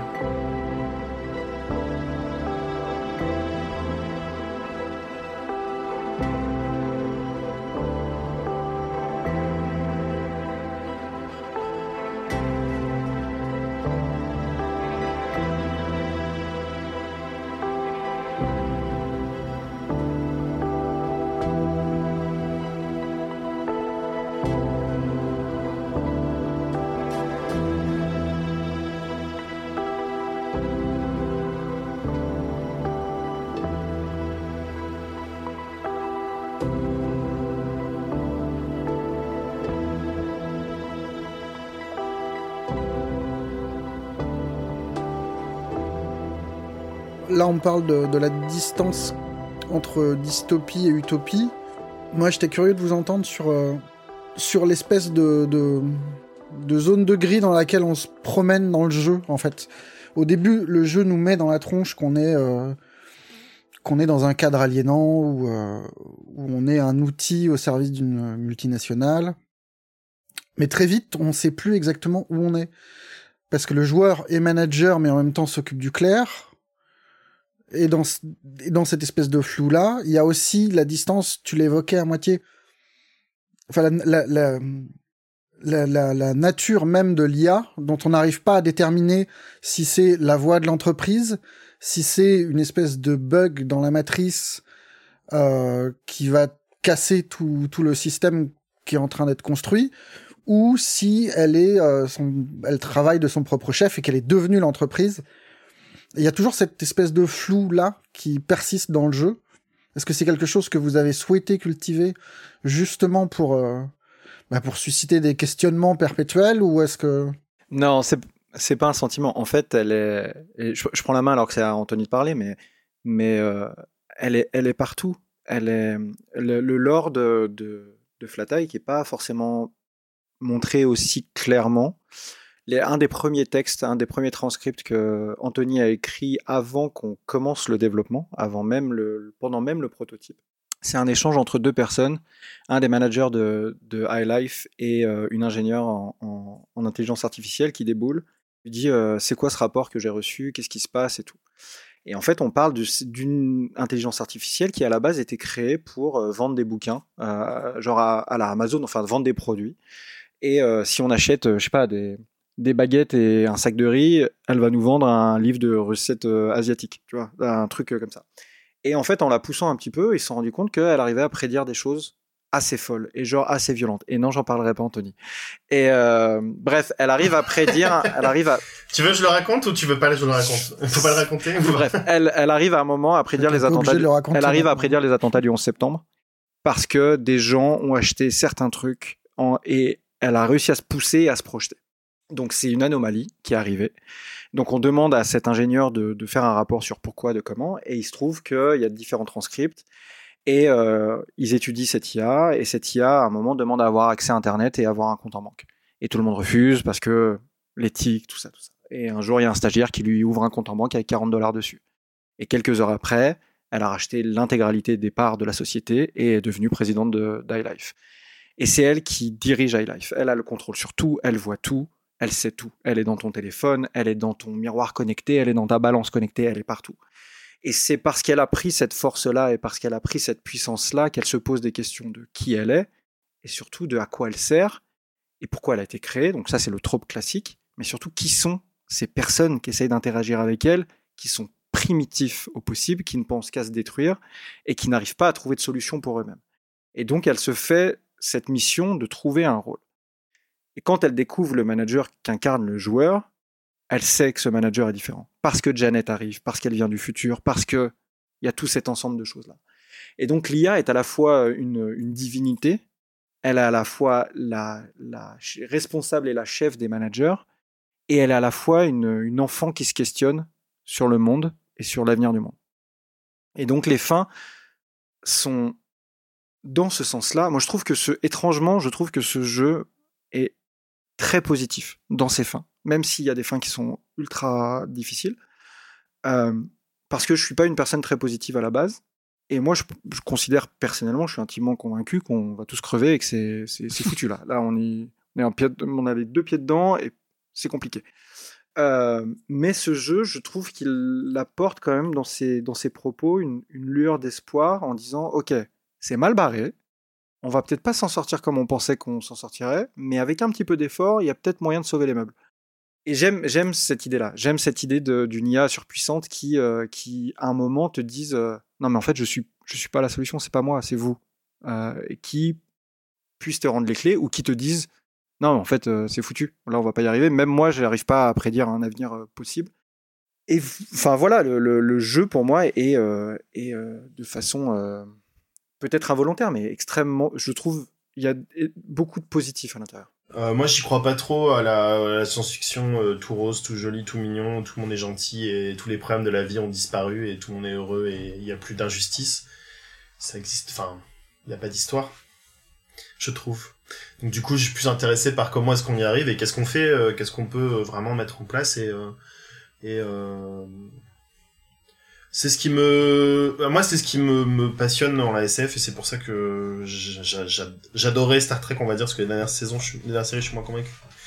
Les dernières, le Star Trek est basé sur ça c'est on est dans une époque euh, utopique pour le coup donc on va chercher des problèmes ailleurs et, et j'aime bien cette idée je trouve ça je trouve ça plutôt cool.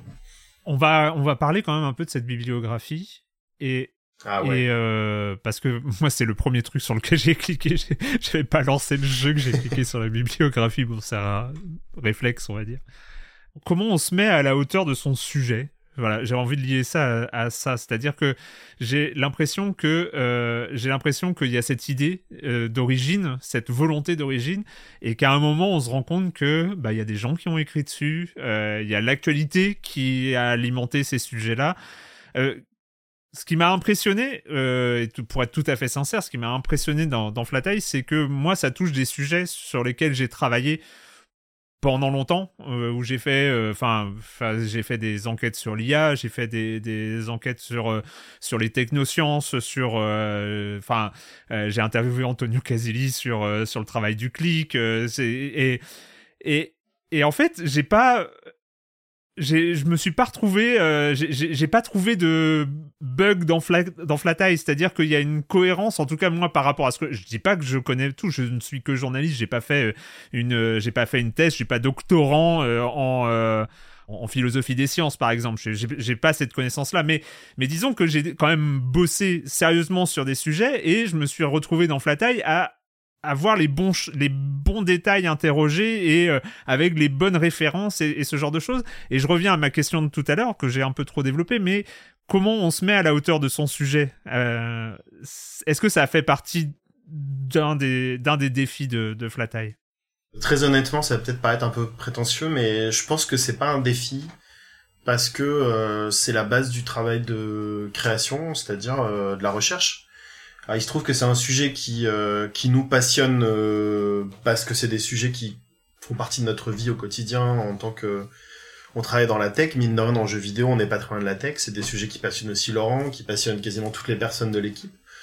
Euh, et en tant qu'auteur, euh, enfin, je commence toujours mon travail d'écriture par un travail de recherche. Donc oui, il y a eu des livres qui ont été lus, il euh, y a des choses qui, qui sont qui sont un peu, enfin qui peut-être m'ont dépassé, mais euh, en, en, lisant Casili par exemple, alors je trouve plus le nom de l'autre personne que les gens n'aiment pas trop parce qu'il est quand même assez de droite, mais son nom m'échappe à l'heure actuelle, ça va me revenir. Euh, j'ai lu un de ses livres qui était aussi passionnant sur euh, sur ça, et c'est des mécanismes qui nous encore une fois, ma mère utilise Facebook dans sa tête. Euh, dans sa tête, c'est c'est un, un serveur, c'est une machine quelque part qui trie des données automatiquement et elle peut pas s'imaginer qu'il y a des gens qui aux Philippines qui sont payés pour euh, aller liker des posts ou, ou, mm. verrouiller des, de la modération alors qu'ils parlent même pas à peine la langue quoi donc euh, euh, donc ça c'était passionnant et ensuite une fois qu'on a commencé à rédiger le à écrire le jeu on est passé par après ces recherches qui étaient vraiment basées sur du contenu qui existait on est passé par la représentation de ces recherches. C'est-à-dire une des clés en fait dans la dans la création d'univers de jeux vidéo, c'est c'est pas tant de reproduire à la perfection euh, ce à quoi ressemble l'Égypte ou dans notre cas euh, la, les nouvelles technologies en 2022, mais plus quelle est la perception que les gens en ont. Euh, et c'est ça qui façonne aussi beaucoup le, jeu. Donc on passe par de la science-fiction. On a nos modules, on a décidé de les construire à partir de de tropes ou de clichés de la science-fiction. C'est-à-dire bah une machine à cloner, il y a des films machines à cloner, donc on regarde des films sur les machines à cloner, on regarde les problématiques, les questions qui sont posées, et on voit où est-ce qu'on peut aller, est-ce qu'on peut aller plus fort, est-ce qu'il y a des, choses qui n'ont pas été répondues. Pareil pour le télétransporteur, pareil pour plein de choses. Euh, et à partir de là, bah, on refait une passe de recherche qui est euh, bon maintenant qu'on a décidé qu'on aurait une machine à cloner dans notre jeu parce que c'est un trope de science-fiction. Comment est-ce qu'on l'explique euh, Comment est-ce qu'on crée cette technologie pour de vrai? Et le l'arbre de techno, pour nous, c'est vraiment notre la colonne vertébrale de la création de notre jeu, c'est-à-dire on essaie de réfléchir en mode euh, c'est parce que tu sais produire de la nourriture et parce que tu sais lier le, tu sais lire l'ADN de quelqu'un que tu es capable de produire en gros un énorme hot dog qui est un être humain. Euh, et du coup, tu mets des tu mets des brevets qui font tu mets des des, des des détrompeurs ou des systèmes qui font que la personne, bah, le clone, c'est pas exactement ta copie, c'est une copie qui peut durer qu'un certain temps et qui n'a pas, qui a pas d'empreinte, par exemple, qui a pas les bons iris, qui a pas de petits détails qui font que c'est pas un vrai être humain qui existe pour éviter un petit peu toutes les questions légales. Donc l'univers, il se crée comme ça. Et, euh, et ensuite, ce qui se passait, c'est qu'une fois, c'est vraiment la première année de Flat c'est vraiment tout ce travail de, passer de la documentation, de la recherche à la représentation euh, dans la pop culture si vous voulez, et puis à retourner vers une sorte de cohérence euh, interne au projet. Et à ce moment-là, et là c'est le meilleur moment, t'as les gens de l'équipe qui arrivent au fur et à mesure, t'as les gens qui rejoignent, et là les gens commencent à, injecter des choses qui, les passionnent, qui les intéressent. Euh, t'as des sujets, t'as des modules qu'on a qu'on a supprimés parce qu'en fait tout le monde s'en fiche, ça n'intéresse personne euh, et c'était pas très intéressant en termes de gameplay. Donc il y a vraiment un travail de... On, devait peut-être avoir une 60-70 euh, modules, je pense, au début dans notre liste, et il y en a que 45 au total maintenant.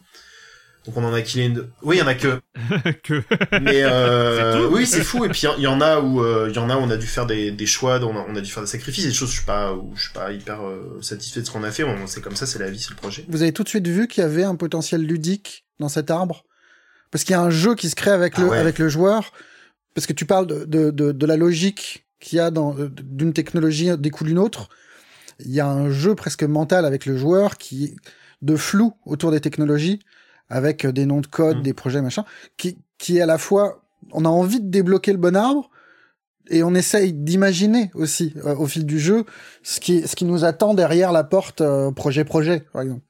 C'était une, euh, ouais, c'était notre euh, notre envie euh, de base du du du, l'arbre de l'arbre de techno. Euh, ça s'est un peu perdu en cours de route parce qu'on avait des, à un moment t'as des considérations techniques et design qui rentrent en, jeu et donc du coup ça passe un peu, euh, ça passe un peu à la trappe. Et au final, je suis hyper content de comment il marche et il y a beaucoup de gens qui qui ont été super contents de, enfin qui sont très intéressés par ce par cette arbre parce que c'est le truc qui, que je trouvais étrange dans Civilisation, c'est que tu commences à jouer et tu sais que dans 2000 ans il y aura des fusées. Et je trouve ça ouf que genre des t'as des t'as des hommes et des femmes préhistoriques euh, dans la dans la pampa qui se disent ah dans 2000 ans cet endroit sera pas fait pour construire un un, un pad de un pad de lancement de fusée ça va être super cool. Euh, et euh, ouais ouais c'était essentiel. Et euh, on a on a beaucoup travaillé. C'est peut-être le premier gros chantier du jeu. Une fois qu'on a commencé la prod ça a été vraiment ce, ce tech tree parce que c'est vraiment notre ouais la colonne intégrale du projet quoi.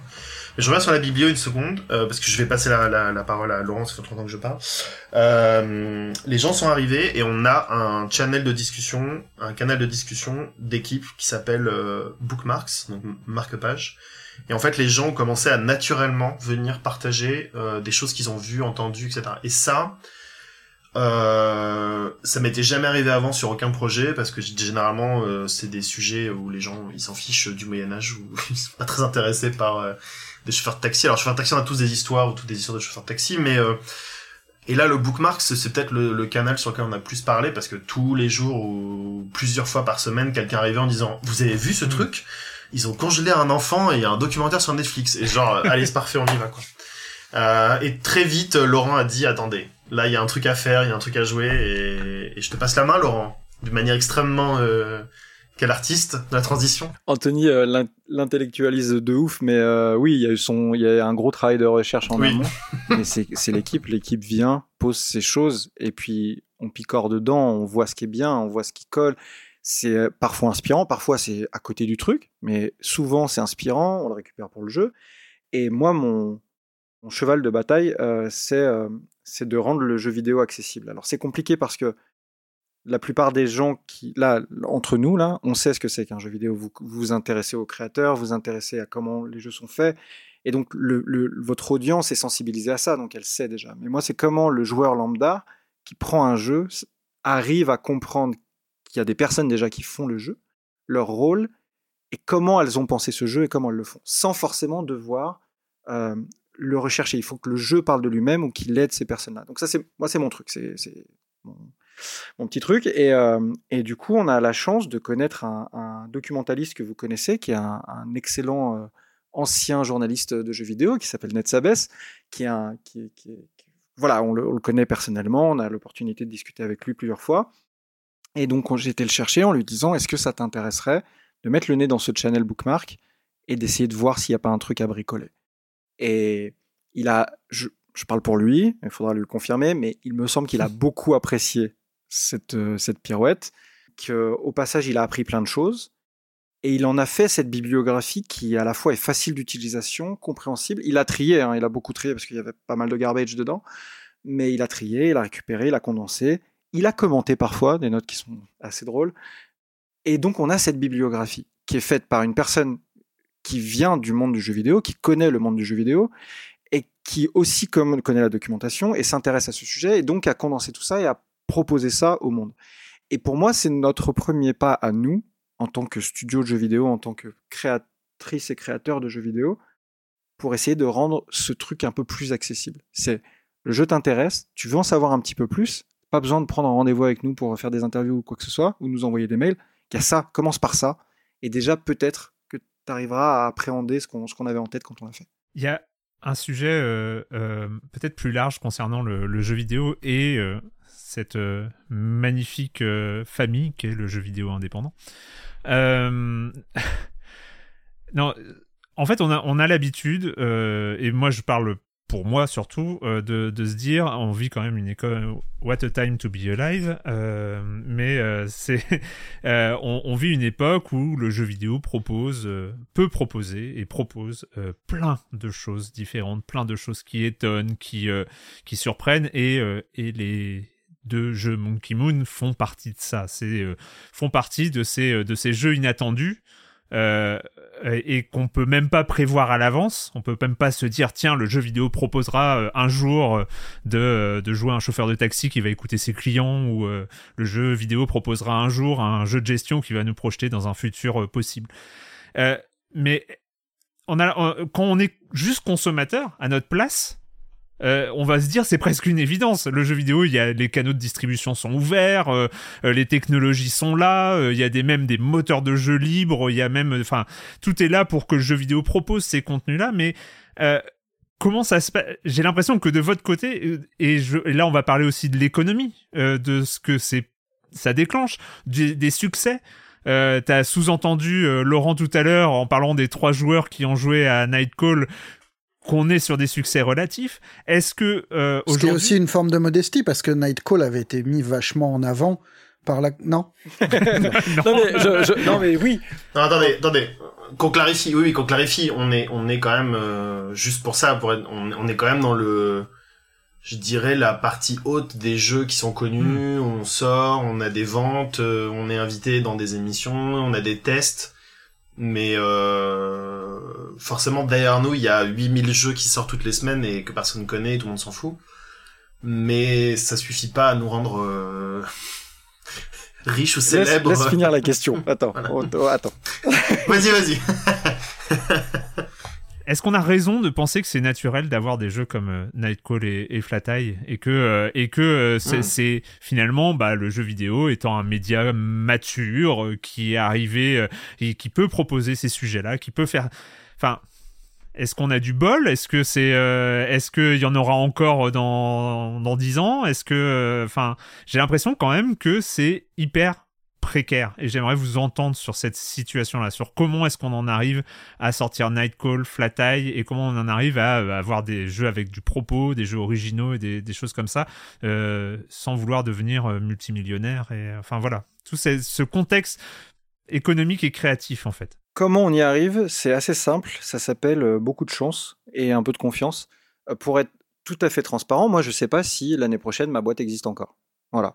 Il y a, je j'ai aucune garantie de euh, de faire des jeux. Comme l'a dit Anthony, on est des privilégiés de ouf parce que on a cette visibilité, parce qu'on a cette chance d'avoir euh, eu des gens qui nous ont fait confiance pour nous avancer suffisamment d'argent pour faire un jeu que clairement moi-même j'aurais pas trop misé dessus tellement c'est bizarre, euh, qui est pas qui, pas annoncé pour faire de l'argent, qui est pas annoncé, qui, qui a été créé juste pour le devoir et le besoin d'être créé. Moi, Nightcall, j'avais besoin qu'il sorte parce que euh, Nightcall parle de choses euh, que, il, me paraissait normal d'en parler. C'est, euh, on aurait écrit un livre, ça aurait été la même chose. On aurait fait un documentaire, ça aurait été la même chose. Il fallait, il fallait qu'il y ait quelqu'un qui en parle. On n'avait pas l'impression que ça soit trop évoqué dans le, paysage vidéoludique euh, à l'époque. On l'a fait. On l'a fait parce qu'on a eu de la chance. Flat Eye, c'est la, la, même chose. C'est le même format. C'est juste un peu plus cher, mais c'est le même format. Euh, est-ce que, oui. excuse-moi d'intervenir, mais est-ce qu'il n'y a pas, est-ce qu'à un moment, pour poser les choses très clairement, vous avez craint que autant Nightcall était facile à lire de l'extérieur, facile à mettre en forme sous un trailer, Flat Eye, on a vu au début de la communication que c'était plus compliqué d'expliquer même la nature du jeu. Que vous, vous avez approché la chose d'abord par le, la forme, enfin par le fond, avant de dire c'est un jeu de gestion de station-service. C'est d'abord une réflexion sur la techno, sur est-ce que est-ce qu'il y a enfin, est-ce que c'était facile de faire un jeu qui est pas, pas facilement identifiable le, le plus, Le, la plus grosse difficulté de Nightcall, c'est vendre Nightcall. Euh, de FlatEye, pardon, c'est vendre FlatEye. C'est, c'est le, le, le, le, jeu est tellement complexe et fait de, de, pas complexe dans la façon de jouer, mais complexe dans la façon de l'expliquer et de le présenter. Il est fait tellement de couches différentes qui sont interconnectées, qui font que c'est difficile, c'est long. Nightcall, je, je, le pitch en 20 secondes, tu sais ce que c'est Nightcall, et dans ta tête, mm. tu as Nightcall. Et si je te rajoute noir et blanc, en plus, tu as le jeu. Euh, Flatai, c'est pas le cas. Flatai, c'est plus compliqué. En plus, il y a des secrets dans Flatai, il y a des choses qui, qu'on a volontairement pas voulu révéler dans la campagne marketing. Et Flatai a souffert d'un, d'un marketing très aléatoire. Je, je, je suis assez transparent là-dessus. Euh, c'est pas forcément le plan marketing qu'on voulait, on n'était pas forcément aux manettes, parce que derrière, on a aussi un publisher qui a son mot à dire sur plein de choses et à qui on a délégué le marketing. Personnellement, je suis pas très euh, jouasse et aligné avec le marketing qui a été fait, ce qui fait que ça a été euh, très confus. Et ça n'a pas du tout aidé le fait que, en, euh, en, effet, le jeu est difficile à comprendre et euh, le marketing galère aussi à le faire comprendre. Donc on se retrouve avec un, un jeu complexe, difficile à vendre. Enfin, pour moi, c'était plutôt facile à vendre, mais, mais, mais qui n'a pas forcément été compris avant le launch et qui, du coup, n'a pas l'accueil universel qu'on mériterait parce que c'est vraiment le meilleur jeu de l'année 2022. Euh, je dis ça en toute modestie. Euh, non, mais je, je, voilà, on n'est pas. Il n'y a pas l'accueil que, que, que, explosif qui nous garantirait demain de survivre et de refaire un autre jeu. Je, je ne peux pas aujourd'hui garantir qu'il y aura un autre jeu Monkey Moon un jour. Je, j'en suis. Mais comme, comme à la fin de Nightcall, Nightcall eu une exposition. On a été flatté, touché et, surpris d'avoir cette exposition parce que c'est quand même un jeu qui est différent, qui a des propos différents, etc., etc. Euh, mais aujourd'hui, mais, Nightcall, ça fait un four euh, financièrement. On a eu le privilège et, financier et la chance d'avoir été euh, sélectionné pour le Game Pass à l'époque où Game Pass était en train de monter son truc. Donc Nightcall en a fait partie, c'est ce qui a sauvé le truc, c'est ce qui a fait qu'aujourd'hui on a Flat euh, mais si on enlève le Game Pass de l'équation, on a fait un four absolu avec Nightcall. Flat là, est en train de prendre le même chemin. Donc, est-ce qu'on fait des jeux qui se vendent pas? La réponse est oui. Est-ce qu'on fait des jeux différents? La réponse est oui. Est-ce qu'ils sont différents parce qu'il y a du contenu et qu'ils se vendent pas? Je pense que c'est ça l'équation qu'on fait.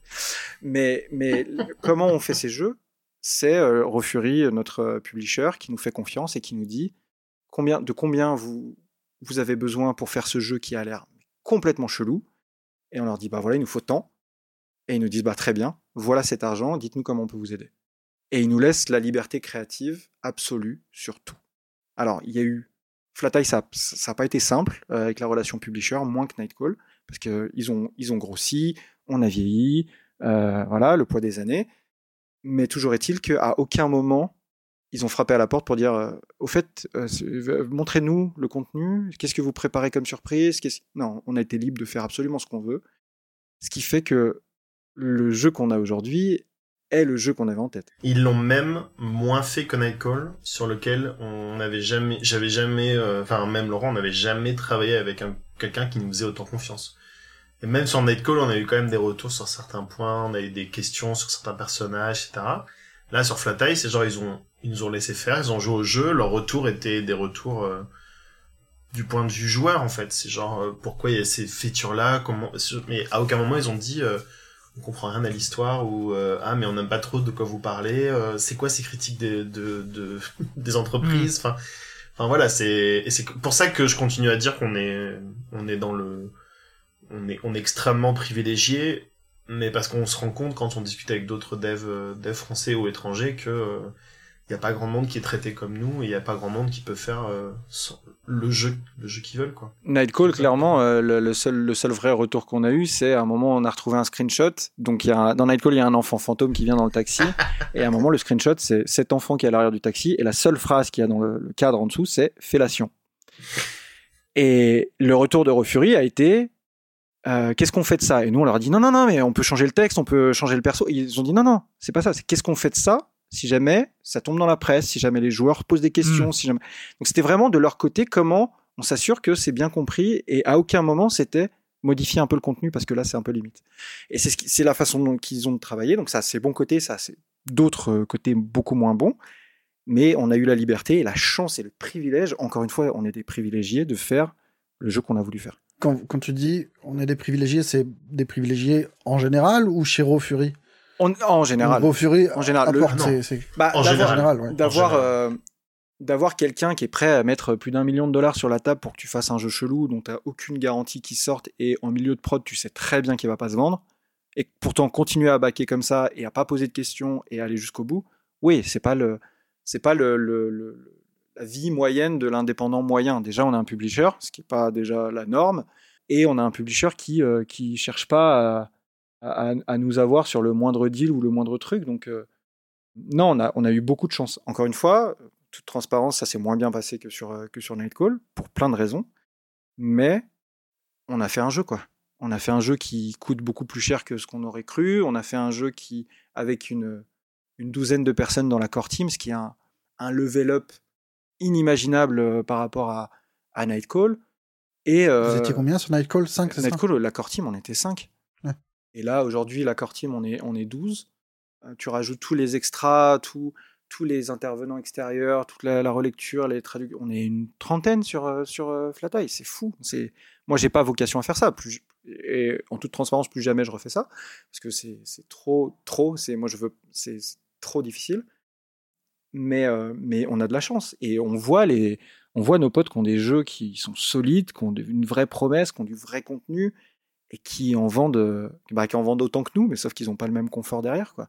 Et c'est, difficile. L'industrie du jeu vidéo, elle fait rêver parce que parce qu'il y a ces grands noms et il y a ces grandes personnes et, il y a ces jeux magnifiques et ces, propositions folles. Mais derrière, l'indépendant moyen, bah, c'est, de la survie, euh, c'est de la survie tous les trois mois, quoi. Donc, et, nous, c'est presque, c'est pas notre cas parce que parce qu'encore une fois, on a, on a tout l'argent du monde pour faire le jeu qu'on veut, quoi. J'ai deux petites questions euh, en rapport avec ça. C'est puisqu'on est dans, vraiment dans le détail et comment vous avez vécu euh, le, le report du jeu, enfin le report de la sortie, qui était lié à, si j'ai bien compris, à trop de bugs dans la version euh, qui était à quelques jours du lancement. Comment vous, ce mois-là, vous l'avez passé? À quel point c'est difficile quand on est indé? Et comment vous anticipez aussi, parce que mine de rien, les jeux indés sont tellement installés dans, le- paysage des joueurs qu'on attend aussi certaines choses.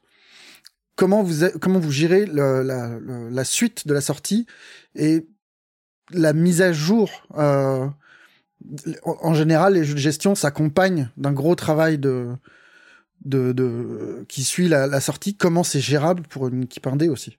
Le report, euh, le report, ça a été assez simple parce que le jeu était pas prêt, était clairement pas prêt.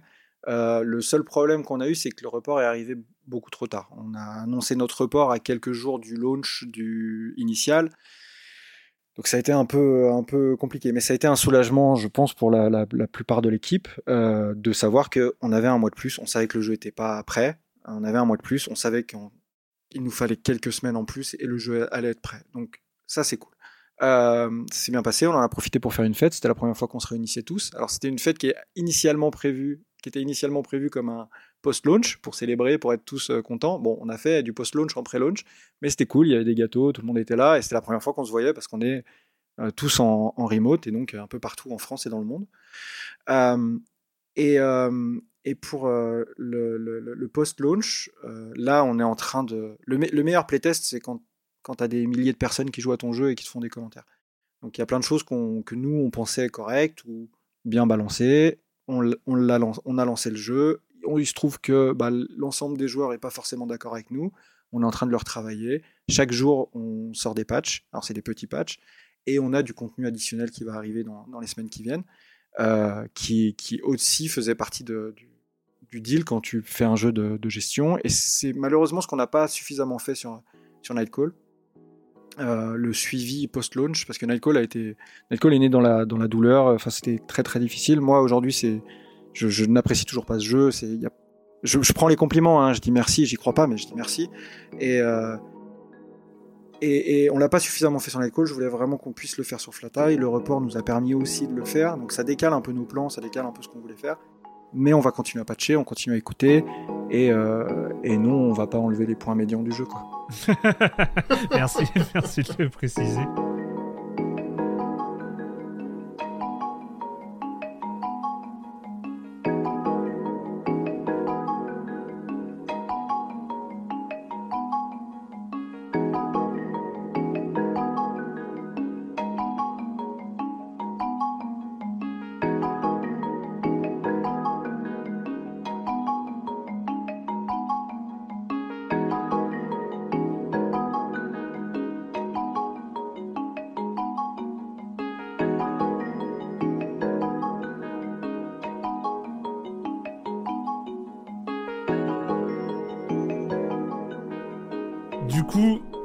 Parce que ce qu'on entend aussi euh, en vous écoutant, c'est que c'est compliqué même en étant indépendant, même en voilà en étant en dehors de, l'industrie finalement, de proposer de manière euh, viable et en confiance un contenu qui est inattendu. Euh, j'ai l'impression aussi de ce que j'entends, c'est quand, quand, tu as dit Laurent tout à l'heure, en milieu de dev, on savait que ça allait pas se vendre. C'est que tu savais que c'est pas que tu savais que tu allais faire un mauvais jeu, c'est que tu savais que tu allais faire un jeu tellement compliqué à vendre que que ça allait peut-être potentiellement pas se vendre. Potentiellement parce que mine de rien c'est on en est qu'au début et que, que bien ça... sûr bien sûr. Est-ce que par souci de trans... enfin tu... vous pouvez nous dire non hein, mais non. est-ce que vous pouvez nous donner une échelle de vente de de Night... c'est quoi une des, des, ventes correctes pour un pour un jeu comme Nightcall par exemple? Euh, Nightcall je, alors Nightcall la, la chance qu'on a eu encore une fois euh, avec le Game Pass c'est que le jeu était rentable avant de sortir. Donc ça, ça n'arrive pas dans l'histoire du jeu vidéo. C'est pas mmh. et d'autant moins à une équipe euh, qui bricole un machin. Euh, donc ça, on a eu de la chance. Donc dès qu'il est sorti, on a commencé à avoir des bénéfices. Ok? Euh, Nightcall n'a jamais permis à ce que je puisse me verser un salaire. Jamais. Donc il y a de l'argent qui est rentré, c'était très cool. Sur le cumulé, ça fait beaucoup d'argent, mais au final, pas suffisamment pour kickstarter un, un, nouveau prototype pas suffisamment pour juste moi me payer à bouffer. Euh, et du coup, pour le reste de l'équipe, ça a été pareil. Aujourd'hui, euh, Flatai performe dans les équivalences de, de, de, Nightcall. Donc, on n'est pas. Et sauf que Flatai n'est pas rentable euh, au launch. Donc, ça veut dire qu'il va falloir qu'on rembourse. La façon dont ça fonctionne. Un publisher vient, il dit Hé, hey, ton idée de jeu est vraiment très cool. de combien tu as besoin? Et tu lui dis Bah, je sais pas, entre 500 et euh, une fourchette large, 1 million. Tu vois. Euh, Nightcall, on est dans la fourche, dans, dans le plus proche du million, on est même un peu au-dessus en dollars que, que, que, ça. Donc voilà, ah très bien, je te signe ton jeu. Il signe notre jeu, on dépense l'argent comme on peut, comme on veut, pendant toute la phase de production. Et au moment où le jeu est en vente, l'intégralité des ventes retourne au publisher jusqu'à ce qu'il ait rentabilisé son jeu, son, investissement. Alors ça dépend des publishers, ça dépend de plein de choses. Et une fois qu'on a fini cette balance, on a un pourcentage. Euh, souvent c'est 70-30, avec Fury c'est 50-50, pour plein de raisons. Euh, donc voilà, donc dès que un Night Call est vendu, Monkey Moon touche 50% des 70% qui restent après Steam. Parce que Steam prend 30% sur toutes les ventes. Donc on a 50% de ce truc-là, et après c'est dispatché entre les membres de l'équipe qui ont des royalties, etc. etc. C'est le même format pour Flatai, sauf que Flatai n'est pas rentable au launch. Donc Flatai, il faut qu'on vende un million et quelques de dollars de jeux avant que Monkey Moon et donc toutes les personnes qui ont des royalties euh, touchent le moindre centime dessus. Chose. Ça mmh. n'arrivera pas. Je, je, je, le dis, ça n'arrivera pas avant plusieurs années. Encore une fois, on, le jeu est sorti il y a quelques jours, on ne sait pas. Il suffit que demain Trump tweet, Twitter vu qu'il est revenu, ah oh, Flatai c'est vraiment génial, et peut-être que instantanément on, on sera rentable. Mais ce n'est pas le cas, et c'est les métriques qu'on a, parce que euh, quand je disais en milieu de prod, on savait que ça allait pas se vendre, c'est parce qu'on a différents moyens d'anticiper les achats. Donc il y a les nombres de wishlist sur Steam, qui est le seul vrai moyen d'avoir une idée au doigt mouillé de com comment ça va se vendre. Il y a les vues sur YouTube, il y a tout ça. Mais on sait qu'il n'y avait pas d'accroche, il n'y avait pas de rétention. On, on l'a vu, on a continué à le faire, mais c'était plus un défaut marketing qu'un défaut du contenu du jeu, parce que tout le long, j'ai su que le jeu était bon. J'en étais persuadé. C'est la première fois de ma vie que ça m'arrive de travailler sur un truc sur lequel, dès le début, dès qu'on a commencé à avoir des versions, je savais que c'était bon, je savais qu'on avait quelque chose de différent et de solide. Et, euh, donc, c'est un, feeling un peu bizarre de savoir que ton jeu est solide et bon, mais que personne va y jouer. Donc, ça se fera peut-être sur le long terme. J'espère avoir tort. J'espère qu'on sera rentable très vite et qu'on pourra faire d'autres jeux. Toujours est-il que, d'un point de vue très pragmatique, euh, le Flat est sorti.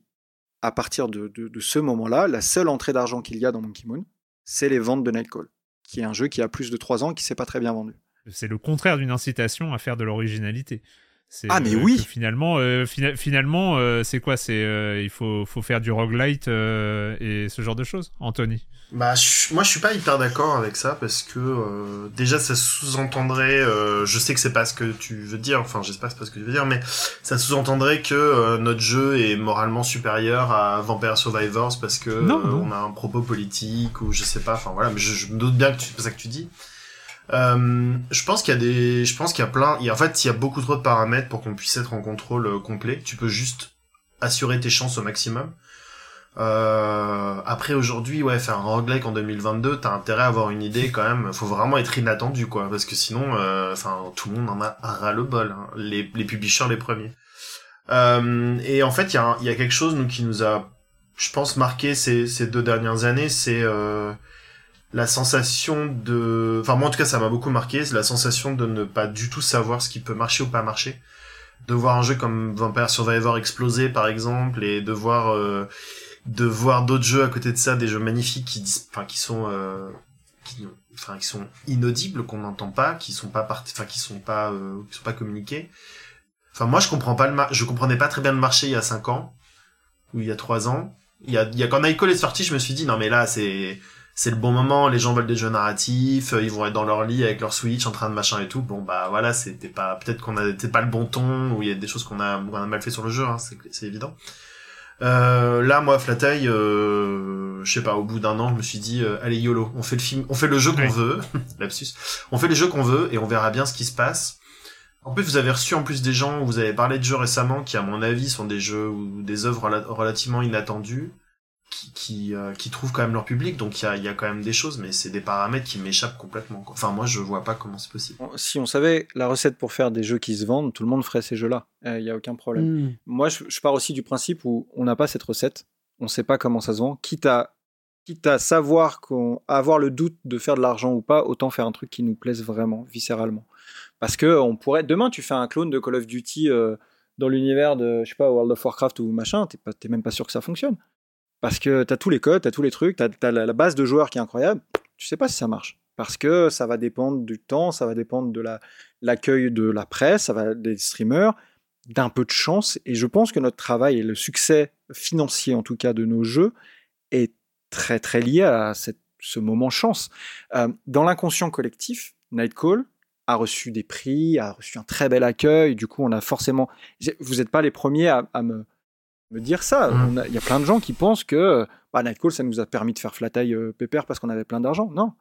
Non, non, le truc le plus cher qu'on a qu'on ait reçu avec Nightcall, c'est un, un Pégase et j'ai appris récemment le prix de la statuette et je me dis putain j'aurais dû le revendre quoi parce que euh, parce que j'aurais gagné plus d'argent que ce que j'ai gagné avec Nightcall donc euh, en fait il y a cet inconscient collectif qui est très important et qui est très très fort euh, par exemple si demain on doit aller draguer un publisher je pense qu'il aura cette image de nous en se disant Nightcall a performé ou, ou Flatai forcément parce qu'il y a ce sentiment que tu as du jeu et de la façon que, tu l'as appréhendé, reçu, apprécié, où tu te dis bah ouais c'est probablement universel. Et puis j'ai vu deux critiques euh, en ligne qui étaient euh, dithyrambiques. Aujourd'hui, euh, ouais dithyrambique, euh, mot compte triple. Et oh, je, je sais, j'apprends beaucoup d'Anthony. J'ai plein de nouveaux mots.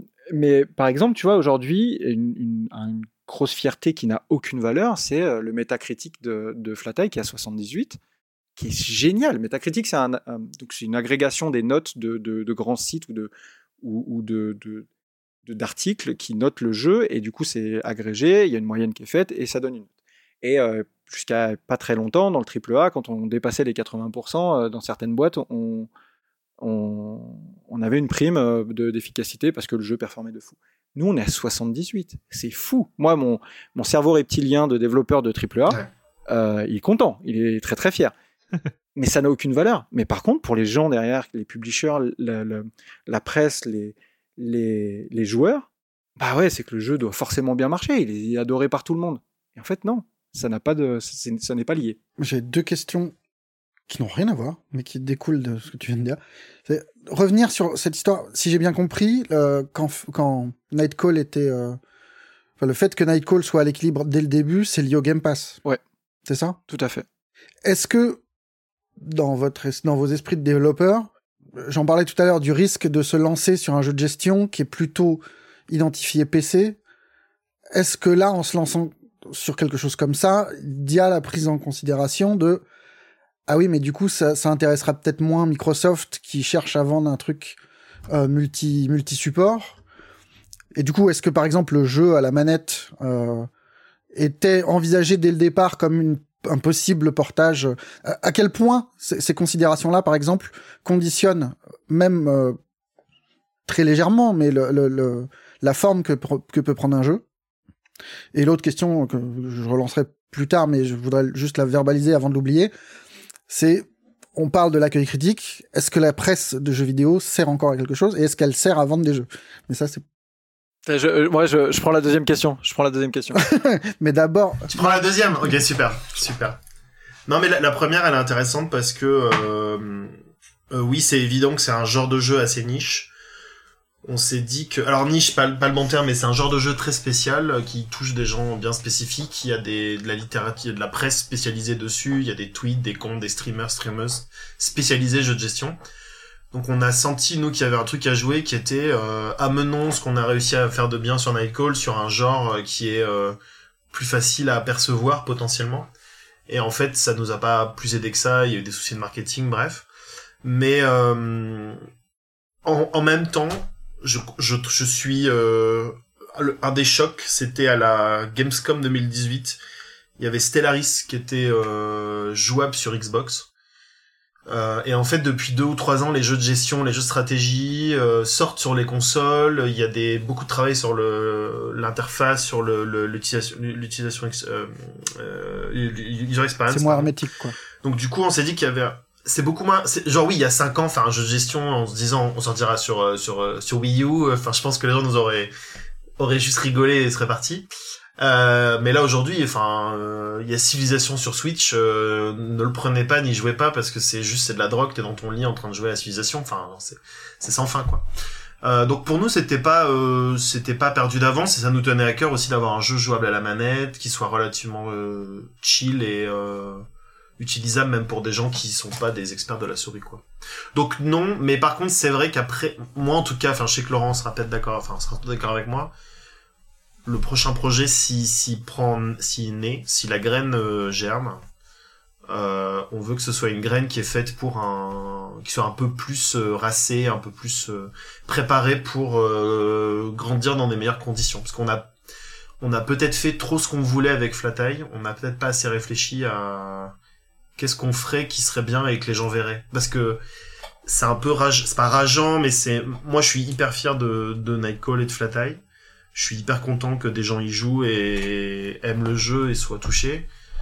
Je suis très content d'être là aujourd'hui, de vous revoir, de vous reparler. Euh, mais euh, je pense qu'on a, on, on, on n'a pas grand chose à perdre à essayer de réfléchir dès le début et de mettre dans l'équation le bon mais comment est-ce qu'on va le vendre dans deux ans quoi? Parce que finalement, si on fait le jeu qu'on veut, mais que tout le monde s'en fout, bah autant que je reste chez moi et j'écrive euh, cette, cette quadrilogie de romans science-fiction qui me fait rêver depuis longtemps et que personne n'ira parce que ça va être atroce. voilà.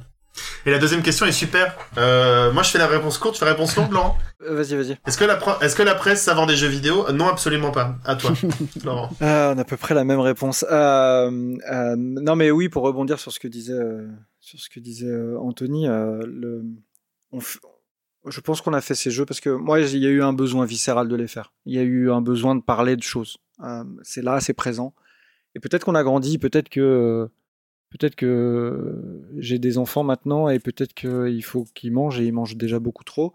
Et que du coup, il y a des considérations qui, moi, me paraissaient euh, moins importantes pour Nightcall et Flat qui vont peut-être rentrer en effet dans l'équation parce que, euh, ok, on a fait ce qu'on voulait, mais on se rend compte que c'est difficile parce qu'il y a très peu de gens qui le voient. Et je parle pas des gens qui l'apprécient, juste les gens qui le voient. Et du coup, à quel point, euh, c'est pertinent de faire des jeux avec des propos euh, ou de partager des idées quand euh, uniquement des gens qui sont déjà convaincus les voient? Oui, je crois que ce que Laurent veut dire, c'est ce que Laurent veut dire, c'est que le prochain jeu n'aura pas de point médian, ça c'est sûr et certain. Il y aura que ça. Ça sera un Alors ça risque d'être un puzzle game où on pose des points médians, donc il faut les enchaîner suffisamment au bon endroit. Euh, imagine, Anthony, imagine un jeu ou qui serait basé. euh, imagine. Non mais voilà, l'idée c'est vraiment de, de voir comment on peut pousser ça un peu plus loin, quitte à faire des compromis, parce que je pense qu'on a fait assez peu de compromis sur Nightcall et, et d'un point de vue contenu. Euh, quitte à essayer de faire des compromis, être peut-être un tout petit peu moins punk, mais l'être au moment où nous, on nous attend le moins. Et pour ce qui est de la seconde question, est-ce que la presse fait vendre des jeux et sinon à quoi sert la presse de jeux vidéo? Je pense que la presse ne fait plus vendre de jeux, euh, très honnêtement. À quoi elle sert? Je pense qu'elle sert à, créer des jeux. Euh, moi, je suis suffisamment vieux pour avoir grandi avec la presse papier, jeux vidéo spécialisés. J'ai un respect infini pour les gens de la presse jeux vidéo, euh, même sur, pour des, contenus que je n'apprécie pas ou même des, des, journalistes que je, ne porte pas forcément dans mon cœur. Le travail est difficile, euh, il, il a une valeur qui est complètement folle. Et surtout pour les gens comme nous, et en tout cas pour les gens comme moi, qui sont maintenant des vieilles personnes, et qui, euh, et qui prennent la presse pour ce qu'elle est, à savoir un, moteur de tendance et une réflexion poussée euh, qu'il est bon d'avoir. Euh, un article, un test de jeu vidéo, c'est un certain nombre de signes, c'est ultra ultra délimité, c'est pas c'est pas infini, c'est pas des romans qui s'écrivent sur les jeux, mais il y a ce condensé de réflexion et d'appropriation du jeu. C'est comment cette personne qui sait écrire euh, parle de ton jeu, a ressenti ton jeu et voit ton jeu.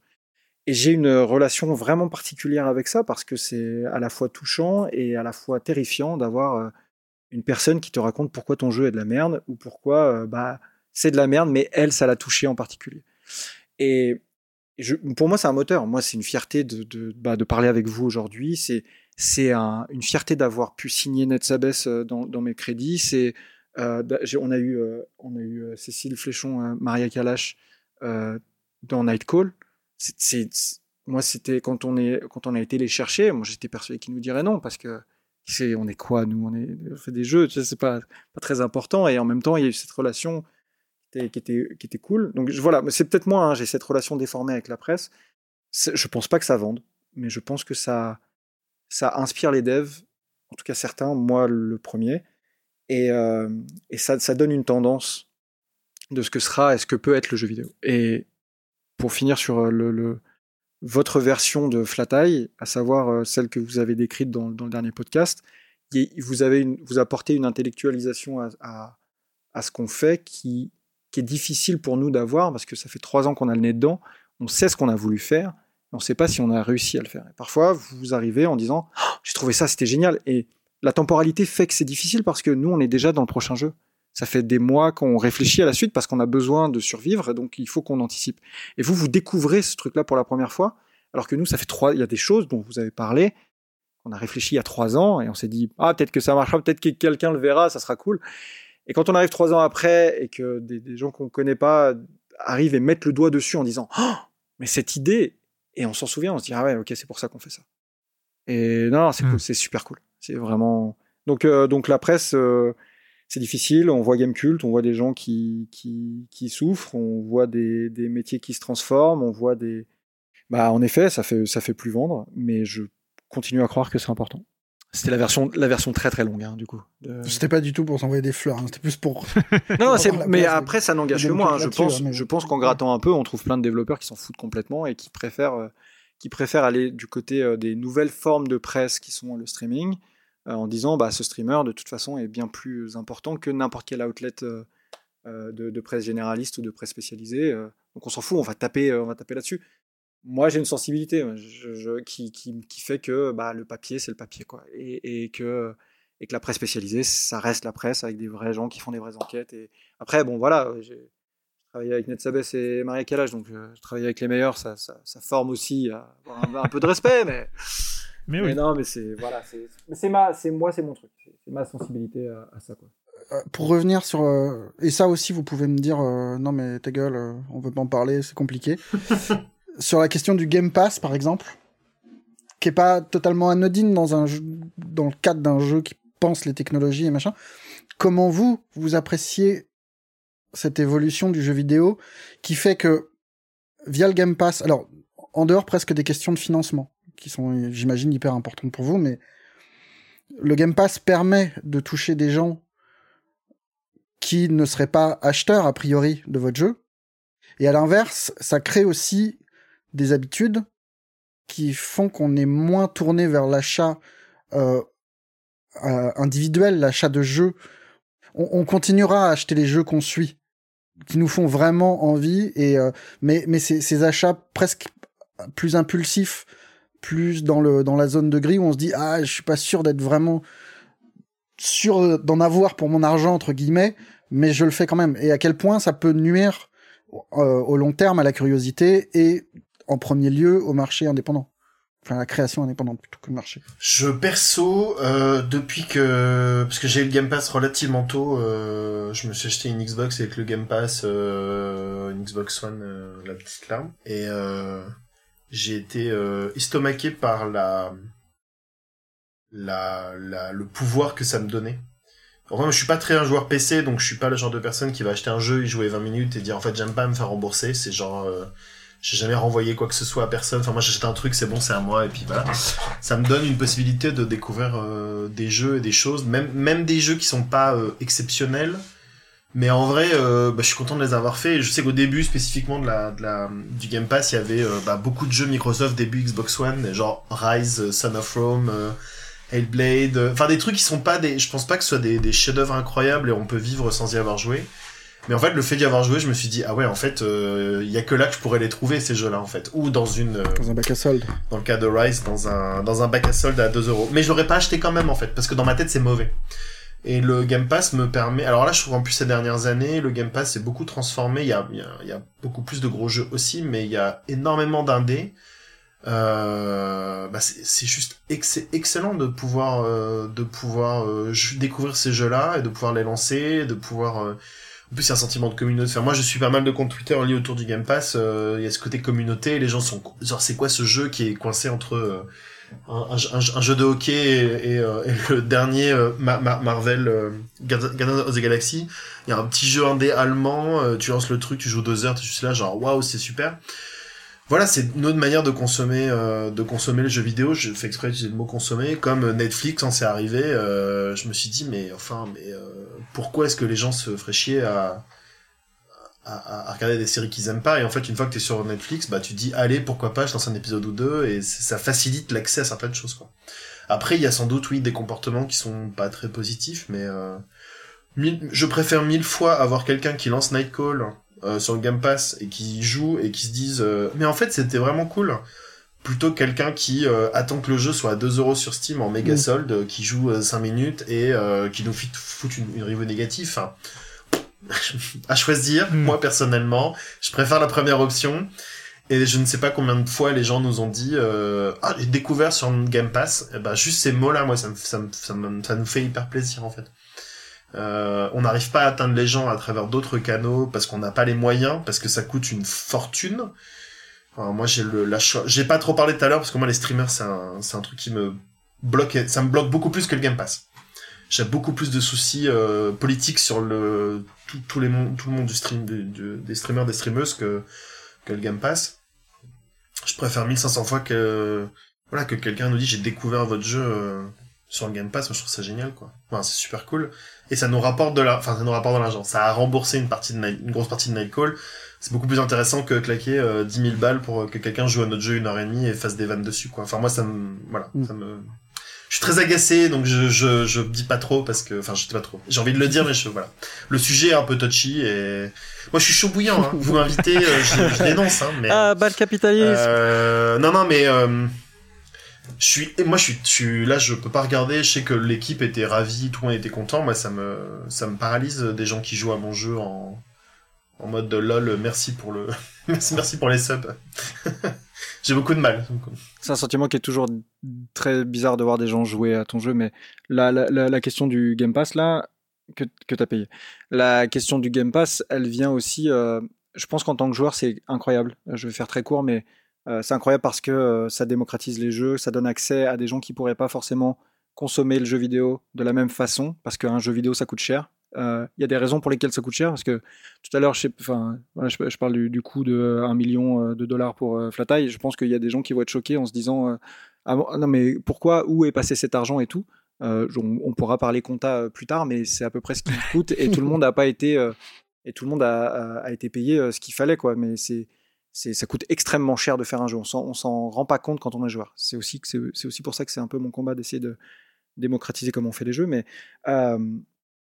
euh, euh, ça coûte cher d'acheter des jeux, d'être joueur, c'est un hobby qui est extrêmement cher. toujours moins que Warhammer 40 000, mais ça coûte très, quand même très cher, ou Magic.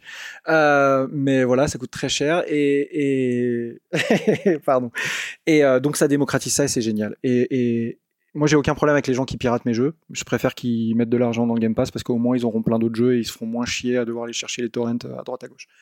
Euh, voilà. En tant que développeur, euh, je crois que c'est un style, en effet, une habitude, euh, la même qu'il y a eu au début de, de, de l'iPhone quand euh, l'Apple Store est, l'App Store est arrivé et que les gens se sont dit, en fait, un jeu, ça coûte 1 euro. Du coup, ça doit coûter, je sais Hmm. pas, 1000 euros à faire un jeu. Ça, ça coupe la notion de prix, de coût, euh, de, de, de vente, sachant que là, euh, Flat il coûte 17 balles, mais ça tiendrait qu'à nous, il, il, il coûterait 5000 euros, tu vois. On en vendrait 3 et puis on serait déjà un peu mieux.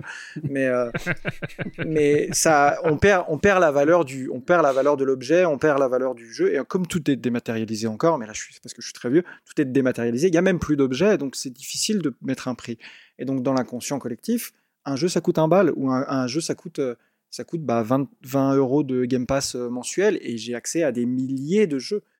Euh, mais du coup, on arrive à, des joueurs qui n'ont plus d'idée de la valeur du- coût d'un jeu, et qui se disent, mais attendez, euh, là, vous pleurez que vous n'avez pas d'argent, mais, mais un jeu, ça doit coûter quoi? Ça doit coûter 300 000 balles à, tout casser à faire, et puis ça se fait en 6 mois. Et en fait, bah non, quand on remet. Enfin, moi, quand je parle avec mon coiffeur et que je lui dis, bah voilà, moi, tenir ma boîte, ça me coûte 50 000 euros par mois, juste pour pouvoir payer tout le monde et pour faire les choses euh, normalement, lui, il se projette, il se dit, mais pourquoi? Comment? Non, c'est pas possible. Mais, oui, parce qu'un jeu, ça se fait pas en 6 mois. C'est pas parce qu'on annonce un jeu 6 mois avant la sortie qu'il faut 6 mois pour faire un jeu. Et voilà, c'est bien, merci, donnez-nous de l'argent. Quest- Question bête, mais vous intervenez dans la, dans la fixation du prix euh, de vente? Ah bah, globalement, on dit euh, trop bas ou trop haut. Et euh, si euh, là, la façon dont on a, dont on travaille avec euh, Refury, ils viennent, ils nous disent, nous on pense à ça, et nous on leur dit, euh, nous on pense à ça. En fait, on l'écrit tous les deux sur un petit papier, on le révèle en même temps, et puis on voit qui est plus proche, et on et on, on voit ce que, on voit où, où ça va, mais ils ont une meilleure vision que nous sur l'écosystème, sur l'industrie en général. Moi, pour moi, Flat Eye, c'est un jeu qui devait sortir à plus de 20 dollars. Ça n'est pas le cas. Il est, je crois, vendu à 17 ou 18. Euh, parce que, euh, bah parce qu'il y a un, un effort de ouf, parce qu'il y a une équipe de ouf et machin.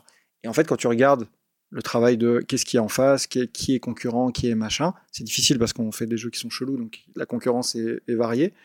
Euh, bah en fait, on, on s'aligne plus sur un prix comme ça. Donc, enfin, c'est une étude de marché et un travail qui n'est pas le mien et qui ne m'intéresse Ouais. mais absolument pas du tout parce que si je voulais parler d'argent ou faire de l'argent, je ferais pas de jeux vidéo. Ces derniers temps, il y a eu euh, deux trois jeux qui ont, je pense, qui ont vraiment cassé le truc. Euh, Hades à 20, 25 balles là, euh, bah c'est mort maintenant.